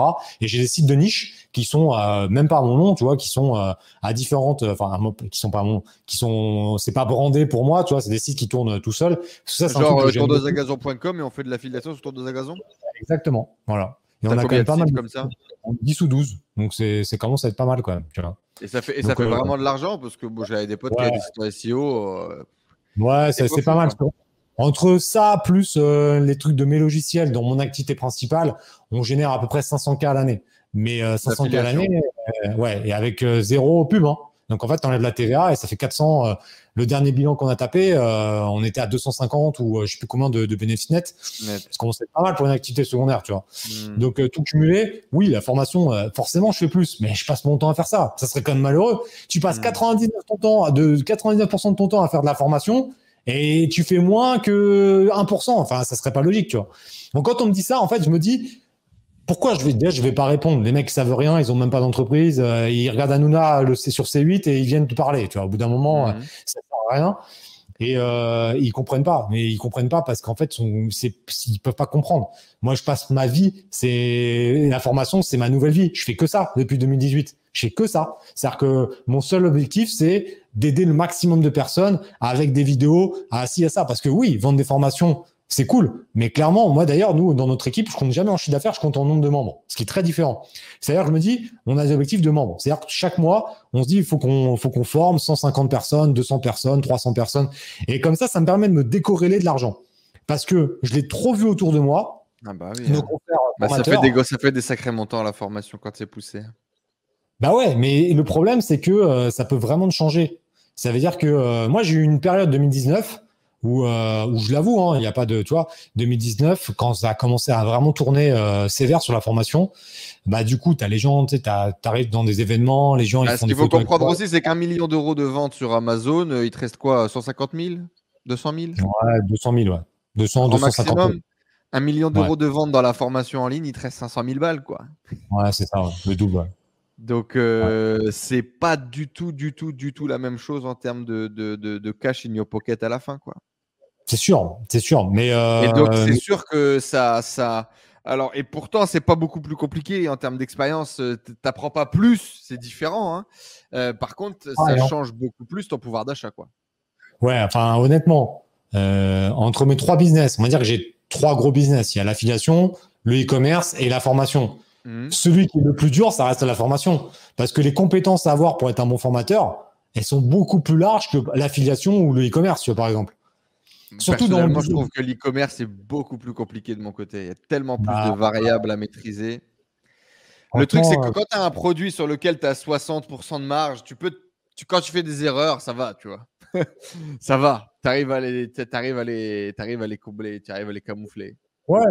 Bah, après, ça dépend. Ouais, je sais pas, moi j'ai trouvé ça plus dur quand même. Genre par exemple, tes, CPA, en vente de formation, si tes coûts d'acquisition ils explosent, bon, euh, c'est ok, tu vois, on a suffisamment de marge. Tu te plantes sur tes coûts d'acquisition sur Amazon, là où ta marge est beaucoup plus faible, bah tu perds de l'argent, tu es déficitaire et tu mets la clé sous la porte. Ouais. Mais lancer un produit sur Amazon reste plus facile que lancer une formation. Parce Alors ça c'est euh, sûr. Alors moi j'utilise pas Amazon et d'ailleurs euh, je suis impatient qu'on en parle. moi j'utilise pas encore Amazon, mais tu vois, moi, par exemple, bah, aujourd'hui, le niveau graphique, le niveau de qualité des sites que l'on sort est, le meilleur que même je vendais à l'époque quand j'étais euh, en, agence web. Euh, la qualité des produits doit être meilleure. Ma relation avec le chinois est meilleure. On fait beaucoup plus, beaucoup plus de thunes sur la table pour la publicité. On fait différentes sources d'acquisition de trafic. Enfin, d'un point de vue e-commerce, comme moi je le fais, c'est-à-dire en gros un site de niche euh, brandé entre guillemets le game, il est à un level incroyable euh, de professionnalisation. Et c'est beaucoup plus compliqué pour le coup. Pour le coup, lancer une formation en ligne est beaucoup plus compliqué, je trouve, de, de réussir à garder un business dropshipping brandé sur le long terme. Ouais, mais on parle, on parle pas du même e-commerce. C'est-à-dire que nous, sur Amazon, moi, j'ai des membres, ils vendent le premier jour sans pub. Donc, on peut pas comparer d'accord avec toi. Je pense que je ferais. Moi, c'est pas mon business, tu vois, de faire des sites, etc. Alors maintenant, on commence à le mm. faire, mais on utilise quand même la puissance d'Amazon derrière pour le trafic et tout ça. Donc c'est un peu différent. C'est pas du tout la même stratégie, mais je pense que je, suis assez d'accord avec toi. La stratégie de déjà dès que tu sors de, des places de marché, faut s'accrocher parce que partir d'un site euh, de zéro, c'est chaud, quoi. Franchement, c'est chaud. Mais nous, on n'a pas ça, donc je me rends pas trop compte. C'est vrai que je me rends pas trop compte. dans tous les cas, moi, euh, et pour le coup, je suis impatient de découvrir Amazon. Alors, pour euh, tous ceux qui nous regardent, à ce moment où on fait l'interview, on est également en, discussion. Moi, je, veux un consulting de la part euh, d'Olivier. On veut commencer à partir des marques justement sur Amazon et profiter de cette opportunité et du trafic incroyable généré par les places de marché. Pour tous ceux qui sont un petit peu Google, publicité, etc. Amazon euh, investi une tonne de fric, est un des mmh. meilleurs bideurs en France sur la publicité. Et en gros, Amazon demain, par exemple, Olivier, ça, ça m'a déjà arrivé, nous le dira, euh, Amazon investit de l'argent en pub sur ta fiche produit. Et donc, en gros, c'est Amazon qui fait ton media buying, quoi. Tranquillement. et il t'envoie une tonne de traf. Et donc, ça peut. Il y, a un truc à jouer. Il y a pas mal de mots-clés encore où il y a encore beaucoup de place sur Amazon. Et euh, c'est pour ça que moi, je trouve ça très, très intéressant. Alors, effectivement, j'ai rencontré des gens qui, soi-disant, gagnaient leur vie avec Amazon à l'époque. Euh, mais j'en ai rencontré des gens qui gagnaient vraiment leur vie avec Amazon aussi. Et euh, ce truc de intentionniste, de les gens tapent, utilisent Amazon vraiment comme un moteur de recherche et achètent directement. La force d'Amazon avec leur système logistique, avec le truc, le machin, c'est indéniable. J'ai un ami qui est passé d'un business euh, familial e-commerce euh, qu'on avait boosté. On fait 2,5 millions euh, dans la niche canine, la niche canine il y a deux ans. Il fait 6 millions cette année et il espère faire 12 millions l'année prochaine. Et en hein. fait, il a toutes ses références, il les a rentrées sur Amazon. Et du jour au lendemain, il s'est retrouvé parce que lui, en fait, là où il n'était pas excellent, c'était acquisition de trafic. Il n'en faisait quasiment pas, il était quasiment 100% naturel avant que je lui fasse faire de la publicité. Ah. Du jour au lendemain, il est passé à OK, l'intégralité de l'Europe m'envoie du traf pour acheter les produits que je suis le seul à avoir la référence. Il y avait plein de trucs sur lesquels il avait des exclusivités. Et donc, du coup, le mec, il est en train de, de, step up de malade. Donc, je pense vraiment que, que l'opportunité Amazon est encore euh, magnifique. Moi, je, je, je pense à Erwan. Erwan, c'est euh, c'est un de nos élèves qui, euh, qui est parti, il était jeune, il, a fait la HEC, tu vois, donc quand même bonne école. Et à la fin de HEC, j'ai un, j'ai un mec qui me contacte d'une grande marque de vêtements.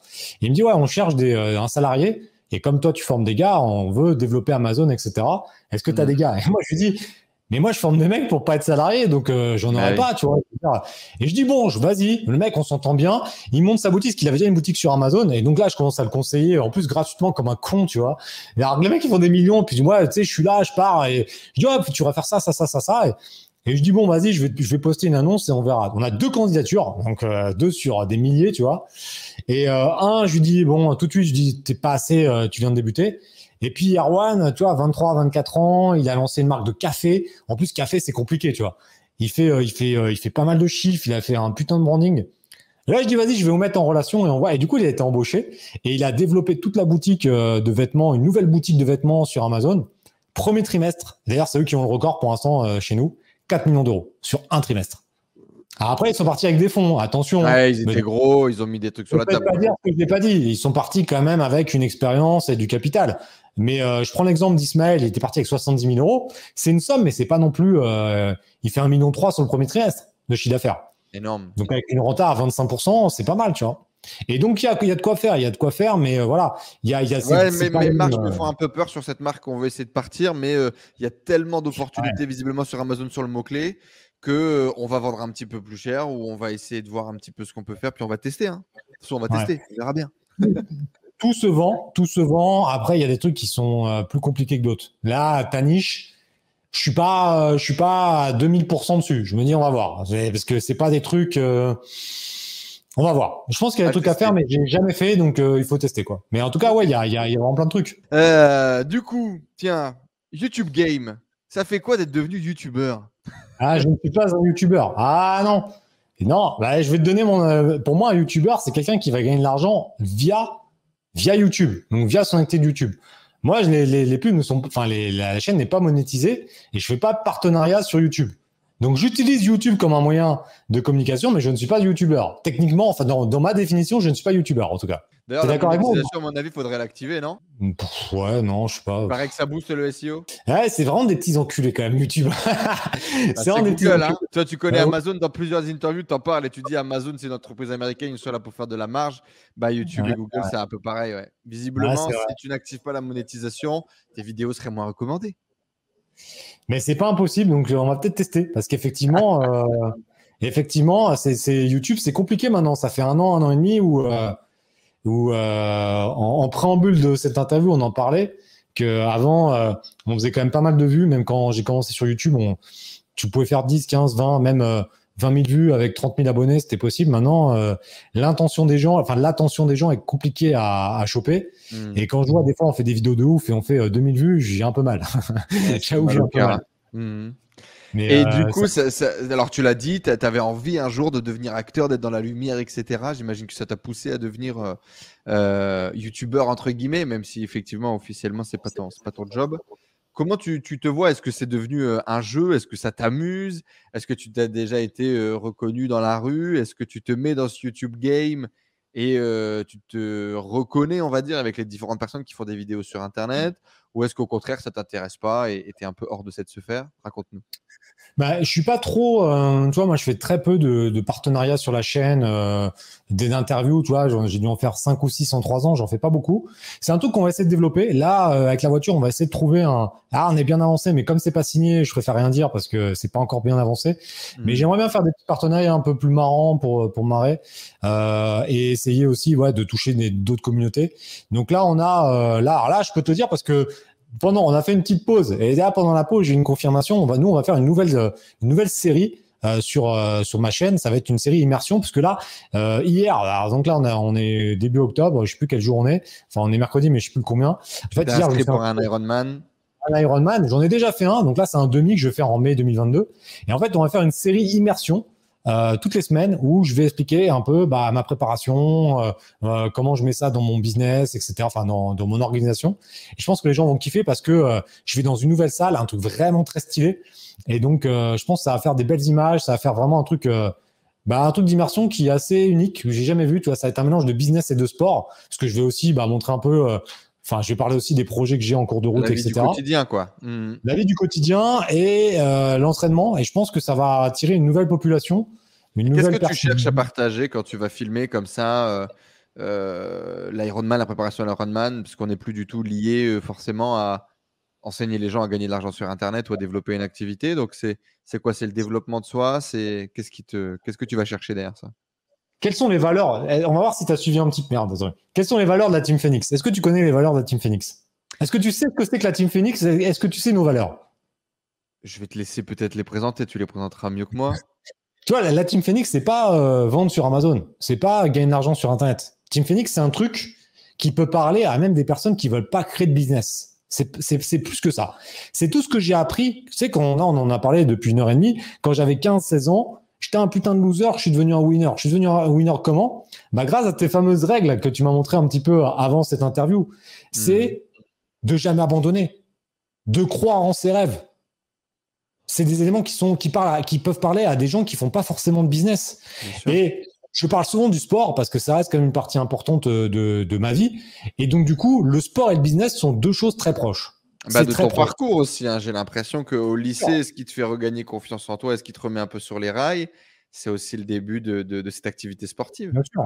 Je dois beaucoup au sport et, euh, et, je, et je, moi, je le vois dans la Team Phoenix, on a beaucoup de sportifs et beaucoup de sportifs deviennent businessmen.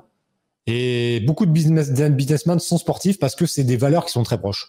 Bah, résili- résilience de ouf. hein. T'es obligé, mais t'es obligé. Résilience de fou. Euh, t'es obligé de jamais abandonner parce que tu prends vite l'habitude. Et je vais te raconter une petite anecdote. Une petite anecdote qui va faire un peu chialer dans, les chaumières parce que ça fait plaisir. Mon fils, 6 ans. Et là, je vais vraiment parler de lui parce que c'est, c'est important parce que je, je pense qu'il y aura certainement beaucoup de parents. Et moi, quand j'étais gamin, on m'a jamais dit, ouais, tu peux le faire, etc. C'est non, tu le feras pas. Quand je jouais au Lego avec mon grand-père, Mon grand-père, il les prenait en disant, je veux le faire, tu sais pas le faire. Toute ma jeunesse, j'ai entendu ça. Tu sais pas faire, tu sauras pas faire, je veux le faire, etc. Et ça, c'est le pire truc à faire quand t'es gamin. Parce que le gamin, du coup, il se dit, je suis un bon à Et peut-être qu'indirectement, tu vois, le fait d'être en échec, c'est ça. Moi, avec mon fils, je me suis toujours essayé de vraiment partir dans cette optique-là, de lui dire que tout est possible, etc. Il est né en avance, c'est-à-dire qu'il a un, au niveau motricité, il a, il a du retard.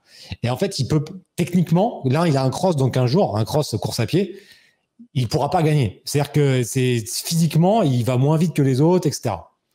Je vais pas lui dire tu gagneras pas, évidemment. Je vais lui dire on va s'entraîner, tu vas faire ton maximum. Si tu gagnes pas, c'est pas grave, donc tu fais le maximum. Et hier, tu vois, on était, euh, on va à la piscine, donc il fait l'entraînement de piscine. Il rentre, on est dans la voiture. Il me dit on va aller courir après.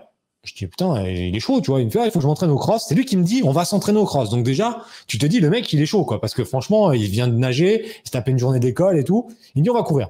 Je dis, bah, ok, on va courir. Je me change, on va courir. Alors, on va courir, il a 6 ans, enfin un kilomètre. Hein. Dire un kilomètre, c'est son record, tu vois. Hmm. On court.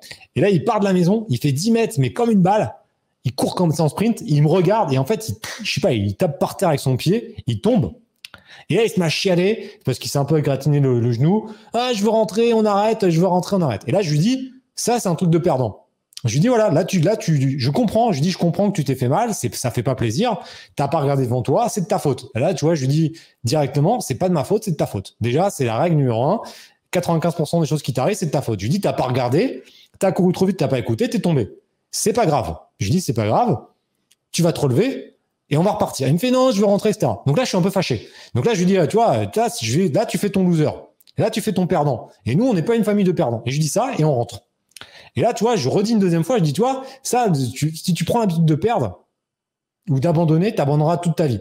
Et là, tu vois, il va, il va s'asseoir sur le canapé et je sens qu'il est vexe. Tu il a 6 ans, mais il n'est pas con. Et là, hmm. il, il pose 5 secondes. Et là, il me dit, ouais, c'est bon, on repart. Et il repart, on revient, on reprend les clés, on repart. Et là, il est en mode winner. Donc là, je refais un petit coup de motivation. Je fais, ah, ça, c'est bien, ça, c'est le truc de winner, ça, t'es mon gagnant, etc. Tu vois. Donc je le rebooste, on repart. Et là, il se met à pleuvoir. Il se met à pleuvoir, mais en mode, des, des trompes d'eau en l'espace de trois secondes. Et là, je lui dis, qu'est-ce qu'on fait? Et là, c'est ce qu'il me dit. Il me dit, non, on n'est pas des perdants, la flotte, on y va quand même. Et là, j'ai fait, waouh, là, franchement, tu sais, c'est, fou quand il m'a dit ça. Et donc, on commence à courir. Et là, je lui raconte une histoire. Parce que je me dis, il faut l'occuper pendant 10 minutes. parce que là, il flotte grave et il était en t-shirt. Je me dis, putain, il va être malade, je vais me faire engueuler. Et là, je lui raconte une histoire. Je fais, tu sais, à 16 ans, bah, moi, quand je m'entraînais, euh, 16-17 ans, quand je m'entraînais à, à courir, il s'est passé exactement la même chose. J'étais en train de faire des fractionnés, donc je explique vite fait ce que c'est qu'un fractionné. Et je dis, j'étais à, à comme ça, je courais. Et d'un seul coup, il y a commencé à avoir un gros nuage. Et je devais faire mon entraînement, je devais faire 10 fois 500 mètres. Et il commence à avoir un gros nuage et il commence à se mettre à pleuvoir. Et à pleuvoir, et à pleuvoir, et à pleuvoir. Mais des trompes d'eau, des grêlons. Et là, dans ma tête, je commence à, je commence à gueuler. Mais c'est vrai, hein, c'est une, c'est une histoire vraie. Je commence à gueuler en plein milieu du champ, parce que c'était sur un champ, tu vois, comme ça, avec une, une, ligne droite où je pouvais courir. Et là, je commence à gueuler au ciel. Tu peux m'envoyer tout ce que tu veux. Envoie-moi toute la flotte que tu veux. Envoie-moi des éclairs. Envoie-moi un tonnerre. Envoie-moi une tempête. J'arrêterai pas. je dis, je, continuerai mon entraînement. Et je continue sous la pluie en gueulant pendant les récup, en gueulant comme un malin en disant, mais moi, tu feras tout ce que tu veux. Envoie tout ce que tu veux. J'arrêterai pas. Et je continue. Je rentre chez moi, trempé. Mais quand je dis trempé, c'est trempé. Ma mère, elle commence à me dire, putain, tu sais, je me fais engueuler en mode, mais qu'est-ce que t'as foutu, etc. Et je dis, mais moi, je, elle me dit, tu pouvais pas arrêter, etc. Et je dis, et je dis ça à ma mère, je dis, arrêter, c'est un truc de perdant. Je dis, moi, je suis un gagnant, même s'il pleut, je vais courir. Et ma femme, quand je lui ai dit, on va courir, elle me dit, il pleut. Et là, je lui ai répondu exactement pareil. Je fais, bah, ça, c'est un truc de loser. C'est pas parce qu'il pleut que je vais pas aller courir avec, avec le, petit. Et du coup, tu vois, c'est des éléments qui sont super importants parce que euh, il a un retard, tu vois, tu, tu sais que moi, je vois les autres enfants, ils courent plus vite, etc. Mais dans sa tête, il peut gagner. Et c'est ça qui compte le plus. C'est ça qui compte le plus parce que même s'il gagne pas, mais qu'il se donne à fond, moi, ça me va. Tu vois, on peut pas toujours gagner. Et moi, je lui dis toujours, il y a plein de trucs que j'ai fait où j'ai pas gagné. Et des fois, quand je montre toutes les coupes et les médailles que j'ai, je dois en avoir 40. Je dis, pour avoir ces 40 victoires, j'ai perdu 400 fois. Et hmm. ça, c'est des, des, leçons qui sont importantes. Tu dis, tu prends Roger Federer, Nadal, ils ont perdu. Tu prends les meilleurs footballeurs, ils ont perdu des finales. Cristiano Ronaldo, il a perdu des finales et il en a gagné. Mais c'est comme ça. Et en fait, je, je, lui apprends ça. Et ça, c'est vraiment mon kiff parce que c'est c'est pas facile de former les gamins.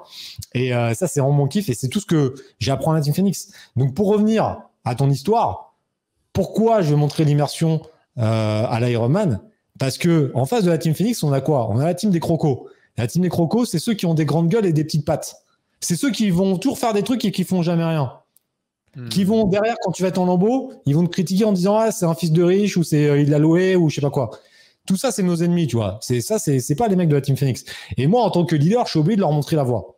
Et suis obligé de leur dire quand on fait un Ironman, c'est pas oui euh, j'ai fait un Ironman il y a 6 ans. Je leur dis ouais, à 37 ans on y va quand même. J'aurais 38 ans à ce moment-là, on y va quand même. Pas une pré- et j'ai six mois pour leur montrer que c'est possible. Et en fait, tous ces, ces messages-là, c'est juste pour être un modèle, tout simplement. C'est de leur dire, c'est bien beau, mais moi, je suis pas un croco. Si je le dis, on le fait, on le fait, tu vois. Et donc, euh, je pense que c'est intéressant de le montrer également. Parce que Un c'est des modèle pour qui? Un modèle pour toi, pour ton fils, pour les gens qui te suivent? Exactement, un modèle pour moi, parce que voilà, il faut aussi, euh, bah, il faut aussi assumer, toi, il faut aussi lancer des, des, des compètes, des objectifs.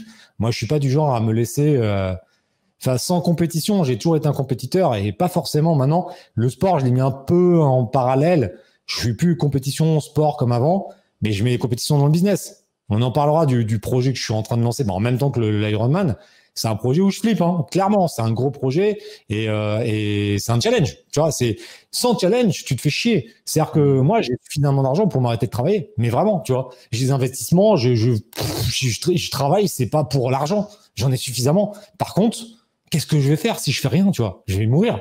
C'est clair. Je vais, je vais, qu'est-ce que je vais faire? Je peux pas rien faire. C'est pas possible. Donc, je suis obligé de lancer des nouveaux challenges. Donc, euh, challenge sportif, challenge de business. Parce que je pense que tu vas valider quand tu es entrepreneur. Quand t'as, quand t'as, au début, tu as la phase, il faut que ça marche pour euh, survivre, pour vivre. Mais une fois que tu as, suffisamment d'argent, qu'est-ce qui va te faire motiver? Tu as intérêt à avoir des, des, des objectifs qui sont autres que l'argent. Parce que sinon, tu vas, euh, tu vas droit dans le mur. Si tu penses qu'à l'argent, ça ça s'arrêtera jamais. Tu as un million, tu vas vouloir deux, tu vas vouloir cinq, tu vas vouloir dix. Et en fait, tu es pris dans un engrenage. Ça sera jamais assez. Et c'est ça qui est malheureux. Justement, toi qui, toi qui viens de la classe ouvrière, qui a été élevée par une maman solo euh, qui bossait euh, à l'usine et qui a eu l'occasion de, voir et de faire des, millions de- d'euros, c'est quoi la plus grosse claque que tu as pris liée à l'argent? Bah, la plus grosse claque, c'est que euh, tu l'argent, euh, c'est bien, mais ce qui compte le plus, c'est la santé. Tu vois, quand mon fils est né, il a eu des problèmes.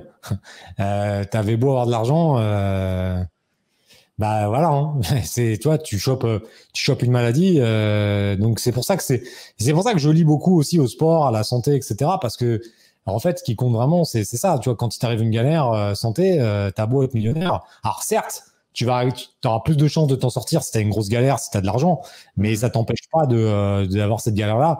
Et en fait, je me suis, c'est pour ça que je suis très. Les gens me disent toujours, t'es super accessible et tout, mais en fait, j'ai eu une crise en 2019. C'est un moment, j'ai commencé à le dire. En 2009, j'ai commencé à prendre un peu le melon parce que c'est arrivé. à- C'est vrai que tout arrivait en même temps. Je revenais, moi, j'ai, quand j'ai revendu en 2018, je suis parti avec un chèque, mais je suis reparti avec zéro. C'est-à-dire que j'avais plus de business. Je suis reparti de zéro. En l'espace d'un an, on faisait déjà plusieurs millions.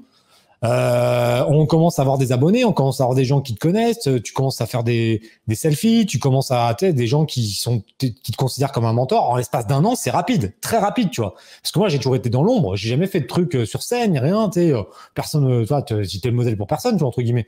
Et en un an, avoir tout ça, t'as- et en plus, j'ai commencé à fréquenter des gens qui étaient dans, bah, dans, dans notre milieu aussi. Donc, bah, forcément, euh, toi, des mecs que moi, je, adulé, qui sont devenus des potes à moi, etc. Donc, forcément, tu te, tu sais, tu, Tu prends un peu au sérieux, on va dire.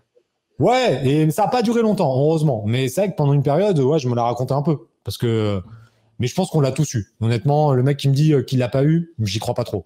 Après, ça dépend si ça reste ou pas. En général, ça reste pas parce qu'après, tu, tu te prends des claques à droite à gauche. Moi, je m'en suis rendu compte. Donc, euh, du coup, j'ai, voilà. Mais ouais, ça a été, ça a été ça. Et en fait, peut-être que la claque, c'est aussi ça. C'est de se dire, de pas rentrer dans le, dans le cercle vicieux de toujours en vouloir plus. Parce que malheureusement, ça sera jamais suffisant. Tu gagnes un million, c'est super bien, tu vas en vouloir deux, puis après tu vas en vouloir cinq et en vouloir dix. Et souvent, je me pose la question, je dis, ouais, est-ce que je lance ça? Est-ce que ça me fait vraiment kiffer? Et maintenant que j'ai la règle de trois, les trois trucs qui me font, euh, je fais, est-ce que ça, ça, ça, correspond à ces trois trucs-là? Est-ce que ça me fait jouir? Est-ce que ça me fait kiffer? Est-ce que ça me fait gagner de l'argent? Si c'est pas le cas, je le fais pas, clairement. Et l'argent, en fait, pour moi, l'argent absolu, c'est ça. C'est quand dans ta vie, tu peux faire uniquement des trucs qui respectent ces trois, ces trois règles. Pour moi, être riche, c'est ça. C'est, et donc, du coup, maintenant, je fais des projets qui me font kiffer parce que c'est un challenge.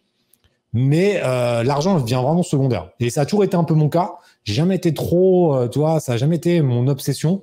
Je voulais être euh, de l'argent, mais comme moyen de liberté, tu vois. Mais j'ai même voir ce qu'il dit, il a toujours bien expliqué. Lui, il voulait de l'argent, c'est pas pour l'argent, mais c'est pour être libre de faire ce qu'il veut. Et ben moi, c'est pareil. Et comme j'ai pas un train de vie de ouf, tu vois, j'ai pas, bah, j'ai grandi dans, avec rien, donc j'ai pas un train de vie de malade, ce qui fait que bah forcément, je suis assez large, tu vois. Je vis pas au-dessus de mes moyens, très loin. Je vais vraiment même en dessous de mes moyens, ce qui me permet de euh, de me garder une marge de sécurité parce que je suis assez, j'ai, tu sais, j'ai été élevé dans la, dans la frilosité de pas avoir assez d'argent. Et pendant des années, ça m'a posé un problème, ça. Toujours à dire, ah, putain, mais est-ce que j'ai, et en fait, t'es complètement déraisonné. T'as 500 000 euros sur un compte et tu te dis, est-ce que j'ai suffisamment d'argent pour vivre? Alors que les gens, ils vivent avec 500 euh, balles sur un compte. Et en fait, t'as ce sentiment-là. Et ça fait pas si longtemps que ça que c'est, c'est plus là, tu vois. Peut-être 2-3 ans. Tu es vraiment libéré de ça, quoi. Et ouais, et ça, c'est, triste parce que du coup, ça te bloque pas mal de choses. Mais euh, bah voilà. Mais et, d'un point, point, de vue plutôt. Euh on va dire, positif dans genre ta capacité à faire de l'argent. Quand tu as vu que tu étais capable de gagner de bah. l'argent, de le reproduire, à ce moment-là, c'est quoi la claque que tu prends? Toi, qui as grandi sans argent, avec euh, même, même plus de rêve parce que tu te disais que tu n'allais pas y arriver? Ouais. Mais là, en fait, tu as mis l'élément clé. Pourquoi je me casse le cul à faire des vidéos tous les jours, etc. Les mecs, les rageux vont te dire, ouais, c'est pour faire gagner de l'argent. Mais en fait, quand tu te rends compte que tu envoies un mail, tu prends 20 000 ou 30 000 euros, et tu te dis, tu as des mecs. Tu vois, tout à l'heure, il y a ma femme de ménage. Tu te dis, ta femme de ménage, elle gagne 10 euh, euros de l'heure. Je peux pas m'empêcher. Et ça, c'est souvent, des fois, c'est un peu à tort parce que tout le monde ne peut pas faire ce qu'on fait parce qu'il faut un mindset, etc. Mais je peux pas m'empêcher quand je vois un mec qui galère en salariat de lui parler, de dire putain mais sur internet tu sais ce que tu pourrais faire au moins en investissement parce que tu peux pas être entrepreneur mais putain investis au lieu d'être sur ton livret de merde ou sur ton compte bancaire, ma mère, elle mettait, elle mettait son argent sur son compte bancaire, elle avait aucun livret ou rien du tout, mais ça rendait ouf. Et même encore là, quand elle me dit, euh, putain, mais je dis, tu peux pas faire ça, ça, ça, elle veut pas, tu vois. Bon, après, tu fais, tu fais pas, tu fais pas, mais quand tu vois les possibilités qu'on a actuellement et que les gens, ils sont là en train de galérer dans un boulot qu'ils n'aiment pas, quand tu vois qu'il y a 38% des salariés qui détestent leur boulot ou qui n'aiment pas leur boulot en tout cas, et qui sont là à galérer et que toi, tu as des moyens de se dire, mais putain, mais mec, l'affiliation, tu pourrais faire automatique et en automatique ce que tu fais avec ton boulot, la vente sur Amazon, faire des investissements et que les mecs, euh, ils ont en fait, ils ont pas l'information parce que c'est ça qui pose problème. C'est que les mecs, ils savent pas. Et moi, mon boulot, et c'est pourquoi mon, pourquoi il est vraiment fort là-dessus, c'est de montrer en fait avec un, retard au final moi ce que je fais et de, de, de, leur dire voilà ce que je fais. Après, tu fais ou tu fais pas, mais moi, mon boulot, c'est ça. C'est de leur dire regarde, la vente sur Amazon, je fais ça, l'affiliation, je fais ça, les investissements, je fais ça je te montre. Après, tu fais ou tu fais pas. Je veux pas forcer les gens à vendre sur Amazon ou à faire de l'affiliation. Mais moi, mon boulot, mon pourquoi, c'est de montrer que c'est possible. Et donc, forcément aussi de montrer que, bah, tu as réussi parce que ça joue aussi dans la, dans la balance. Mais c'est ça mon pourquoi réel, vraiment. De dire, on va aller chercher le plus de gens possible parce que malheureusement, dans le système français, on n'explique pas comment gagner de l'argent en dehors de ce fucking salariat. Et c'est ça qui m'énerve, vraiment donc, du coup, vous pouvez retrouver tout ça sur je suis mon patron.fr, nom de domaine, euh, nom de domaine plutôt sexy d'ailleurs. On vous mettra les liens euh, juste en dessous. C'est quoi, le, c'est quoi les trucs les plus cool que tu as pu acheter avec l'argent du coup? Ah, la Lambo. Hein. C'est quoi, les meilleurs souvenirs? Tu t'es payé une petite ah. Lamborghini, du coup, on vous la ah, la Lambo, la, Lambo, c'était ouais, la Lambo quand même. Surtout, surtout que ce jour-là, d'ailleurs, c'est dans la vidéo YouTube, je suis allé voir ma prof. C'est le jour où j'ai récupéré la caisse. Et là, en fait, le souvenir, franchement, c'est un des cinq plus beaux jours de ma vie. Parce que non seulement, bah, j'ai cherché une Lambo qui était ma voiture de rêve. Et en plus, je suis allé voir la prof pour lui dire, ah, c'est quand même un peu grâce à toi qui m'a mis sur le truc et tout. Et les deux cumulés, c'était quand même une putain de bonne journée. ouais, il y a eu la Lambo qui était, euh, qui était fou. Bah, la maison aussi, hein. C'est vrai qu'on a acheté une maison, bah, il y a six mois ici. Euh, c'est une maison, euh, ça, ouais, tu vois, dans le sud de la France, dans un quartier, euh, un truc privé, tout ça, c'est stylé. Euh, ouais, d'être parti de la région parisienne, c'est quand même un truc qui est cool. Après, voilà, je suis pas un flambeur. C'est-à-dire que j'ai toujours été très terre à terre. Je me, je, je dépense pas beaucoup d'argent. C'est deux gros trucs que j'ai, que voilà, j'ai acheté deux gros trucs, mais je les ai achetés intelligemment. C'est-à-dire que bah, la maison, elle a déjà pris 10% depuis que je l'ai. Donc euh, bon, c'est un bon investissement, tu vois, parce que je l'ai acheté juste au moment du Covid. Et comme tous les mecs, tous les Parisiens, ils sont venus juste après moi, la maison, elle a déjà pris 10%. Donc elle a déjà pris 150 000 euros en l'espace de, la première année. Donc tu sais que je la revends aujourd'hui, je suis déjà bénéficiaire, même avec les frais de notaire. Donc euh, mmh. tu vois, c'est un bon investissement. Et la voiture reste un passif actif. C'est-à-dire que c'est un passif, mais je m'en sers quand même aussi pour... Euh, pour le mindset des Phoenix. Donc, euh, c'est quand même un bon achat. Puis, c'est, ça reste une embauche. Hein. C'est un, rêve de gosse, ça?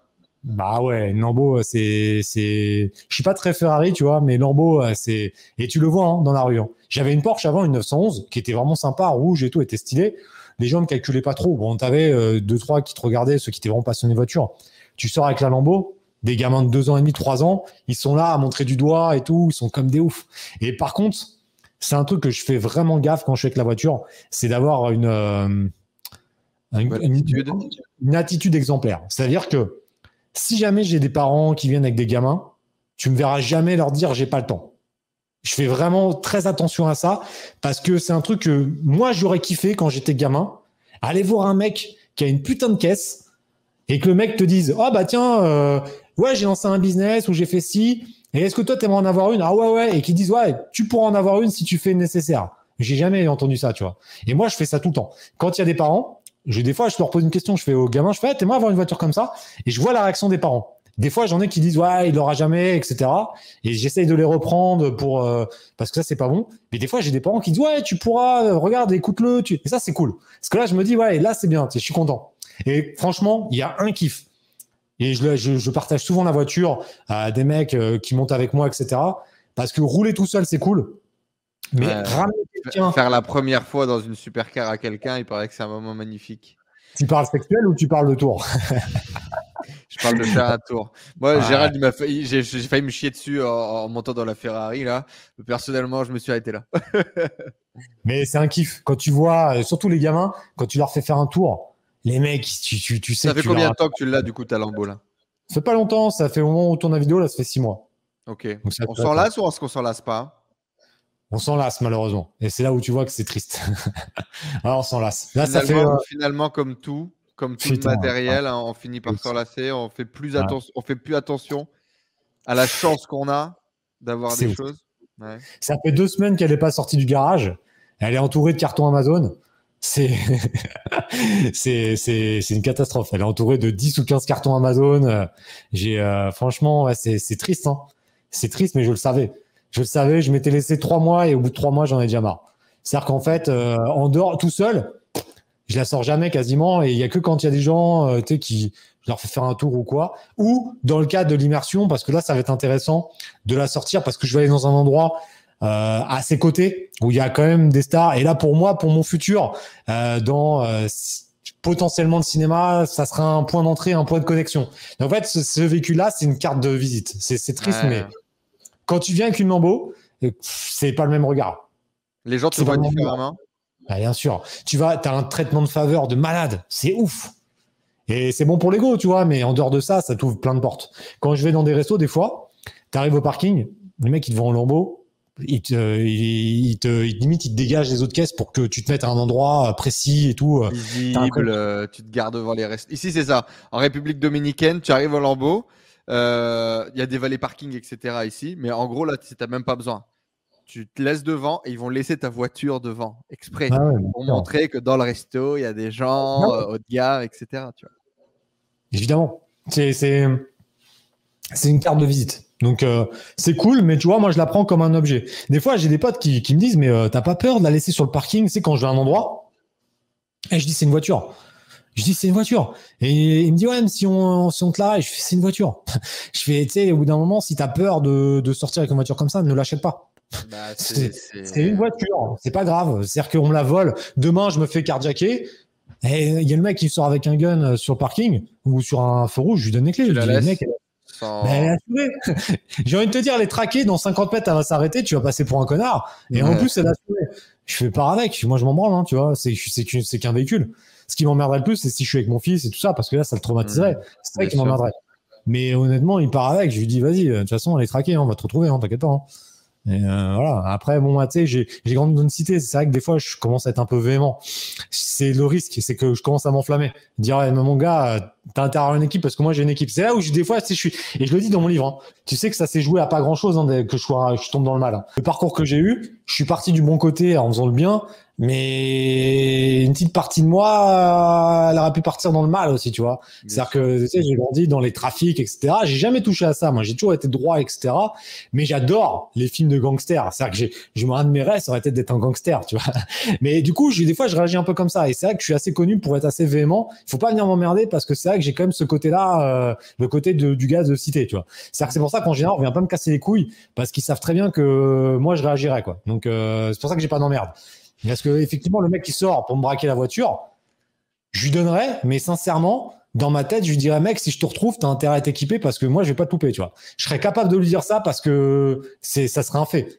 C'est, je, suis assez véhément comme ça, tu vois. C'est, c'est les éléments où euh, c'est le côté du mal. Tu t'as, t'as ton petit ange et t'as le démon. Et moi, j'ai un démon qui est là. Il faut pas. je suis un mec super gentil, mais par contre, c'est one shot. C'est une chance. Si jamais tu, tu, tu, tu se passe un truc avec euh, moi, c'est terminé. Tu sors du bateau et là, t'es un ennemi. C'est-à-dire que je suis très euh, binaire. C'est soit t'es avec moi, soit t'es contre moi. Il n'y a pas de juste milieu. Et donc, si t'es contre moi, par contre, c'est la guerre. C'est. Vas-y, vas-y. J'ai très peu d'ennemis.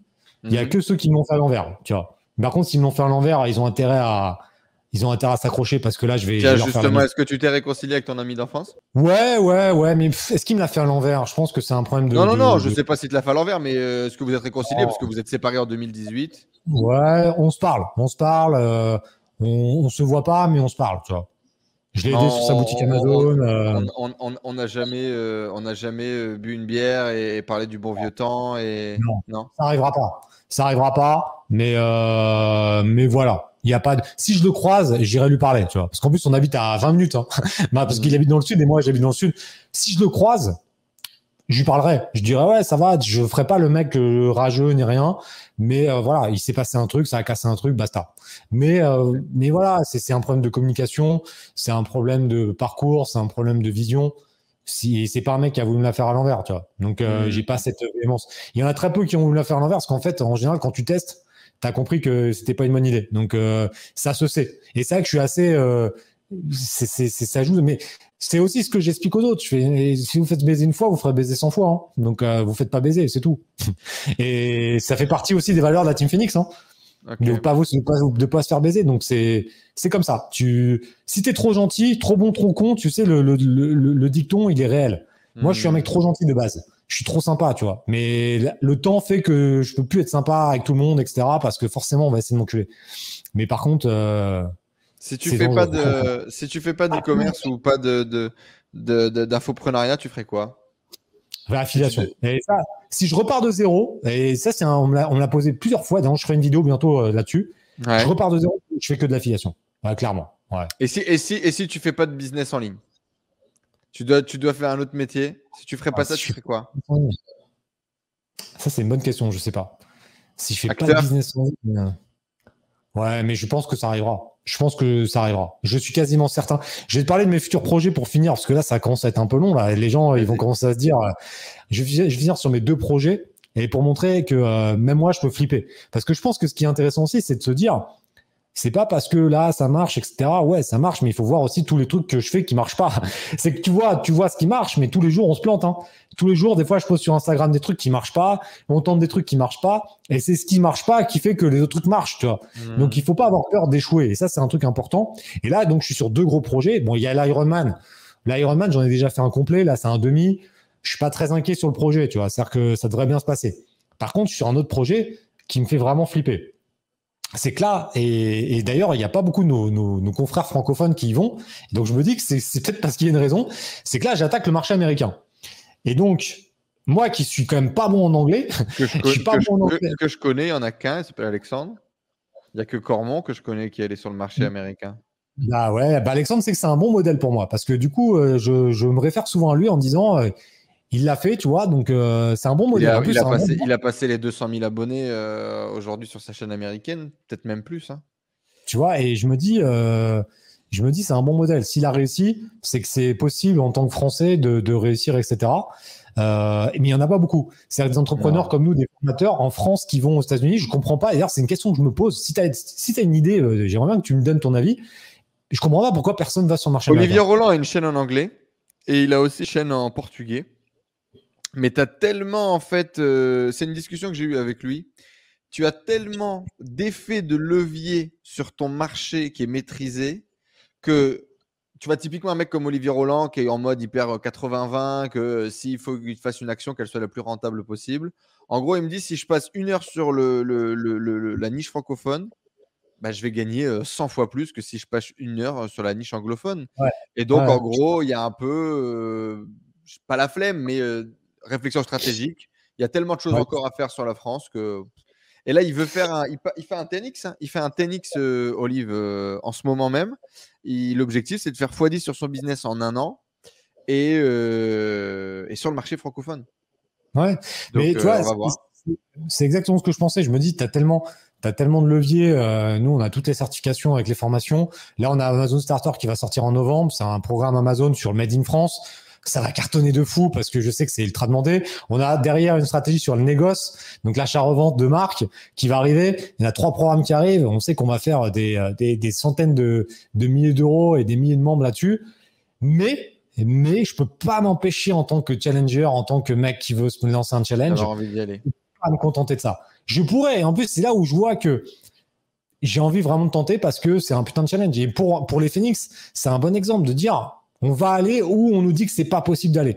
Parce qu'on mhm. te dit, moi en plus, je suis pas très bon en anglais, donc je prends des cours. J'ai une coach qui vient à la maison, là, on fait des cours et tout. Et, euh, et, euh, et donc, c'est que le premier cours que j'ai eu avec elle, je lui ai posé sincèrement la question. Je lui ai dit, est-ce que tu crois, est-ce que tu vois, euh, est-ce que tu crois que c'est possible?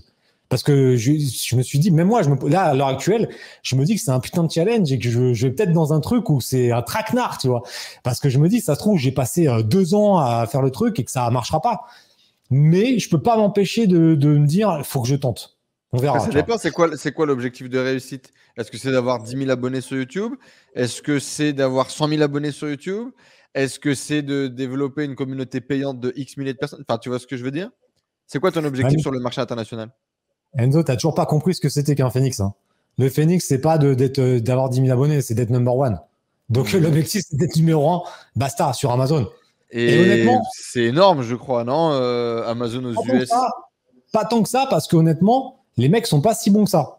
Ils sont pas si bons que ça. Moi, j'ai leurs formations. Alors, il y a un gars que j'aime bien, qui il, fait pas que du Amazon, mais c'est marrant parce qu'il fait du Amazon et du développement personnel.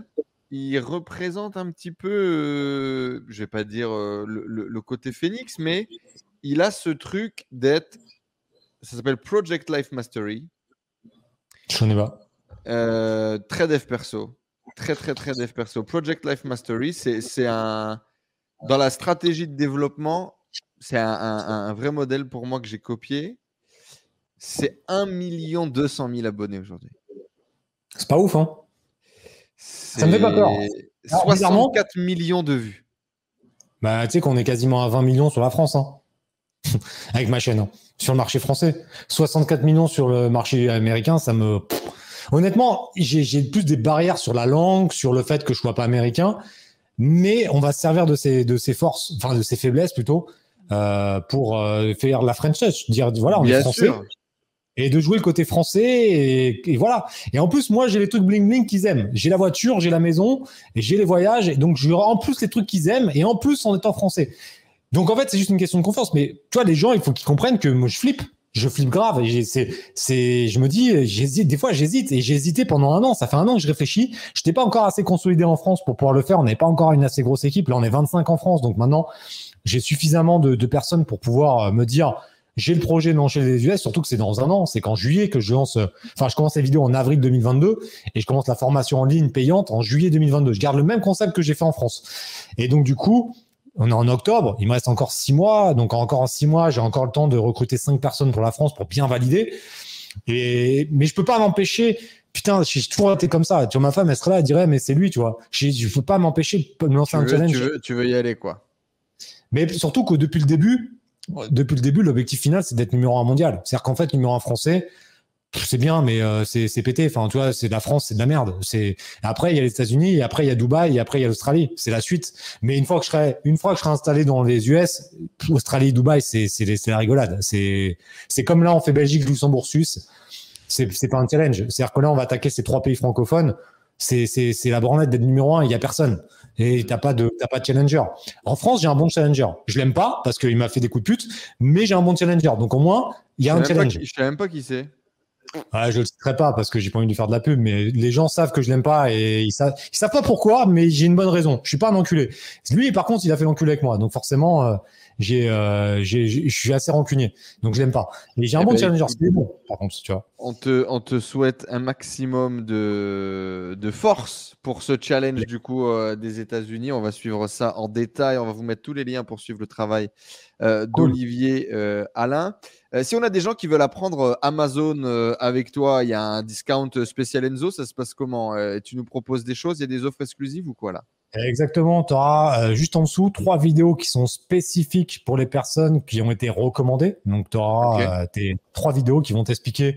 Bon, on va voir un peu en- avec euh, la personne qui va arriver sur les liens. C'est quoi son objectif? Donc on va parler pendant la première vidéo un peu mindset, un peu euh, objectif, voir où ils vont. Deuxième, on va parler Amazon. Et troisième, on ira un peu plus loin dans Amazon et on verra une offre spéciale. Et il sera disponible aussi avant si tu es vraiment très pressé pour nous rejoindre. Et donc ils ont une, tarif- une tarification spéciale s'ils passent par ton lien. Ils ont une belle remise euh, pour le programme complet, plus ces 15 bonus. Donc, euh, franchement, ça, ça, c'est vite rentabilisé. hein. J'ai la plupart de mes membres, d'ailleurs, il y en a plein que tu retrouves sur YouTube, etc. Et ils l'ont rentabilisé dès le premier mois. Donc, euh, derrière, c'est, tout bénef. Donc, si vous voulez aller plus loin, euh, dans la description, vous avez trois vidéos euh, qui vous sont offertes. Et donc, vous savez que vous avez une offre spéciale qui vous, est, qui vous est proposée euh, pour la, le programme complet, plus ces 15 bonus. Euh, si ça vous intéresse d'aller bosser sur Amazon, allez voir un petit peu euh, le travail d'Olivier. Euh, moi, de notre côté, là, bah, justement, on va, on va couper cet échange pour justement aller bosser un peu et de voir si on est capable de pousser une marque euh, sur Amazon. Merci beaucoup, Olivier, en tout cas, d'être venu partager avec nous. C'était un vrai plaisir de, de t'avoir, d'en découvrir plus sur toi. Parce que pour le coup, c'était vraiment une découverte pour moi. Et, euh, et puis, bah, de, de découvrir des belles valeurs qui sont partagées, des belles, des belles envies, des belles ambitions. Merci pour ton énergie. Et puis, euh, merci pour ta franchise. On se donne rendez-vous dans de prochains épisodes quand on fera le bilan euh, euh, des cool. États-Unis, euh, tout ça, Oui, avec grand Ah, plaisir. ce serait pas mal, ça. Ce serait pas mal. Eh, pensez à vous abonner à ma chaîne YouTube. Je suis pas loin des 100 000 et c'est un cap important. Donc, allez vous abonner au passage. On va vous mettre les liens juste en dessous. Merci beaucoup, Olivier, d'être passé avec nous. Les amis, on se donne rendez-vous bien évidemment dès dimanche prochain pour un autre parcours d'entrepreneur incroyable. En attendant, abonnez-vous, likez, inscrivez-vous à la tribu. C'est gratuit, le lien est juste en dessous. Et puis, on se donne rendez-vous dans de prochaines aventures. Ciao tout le monde.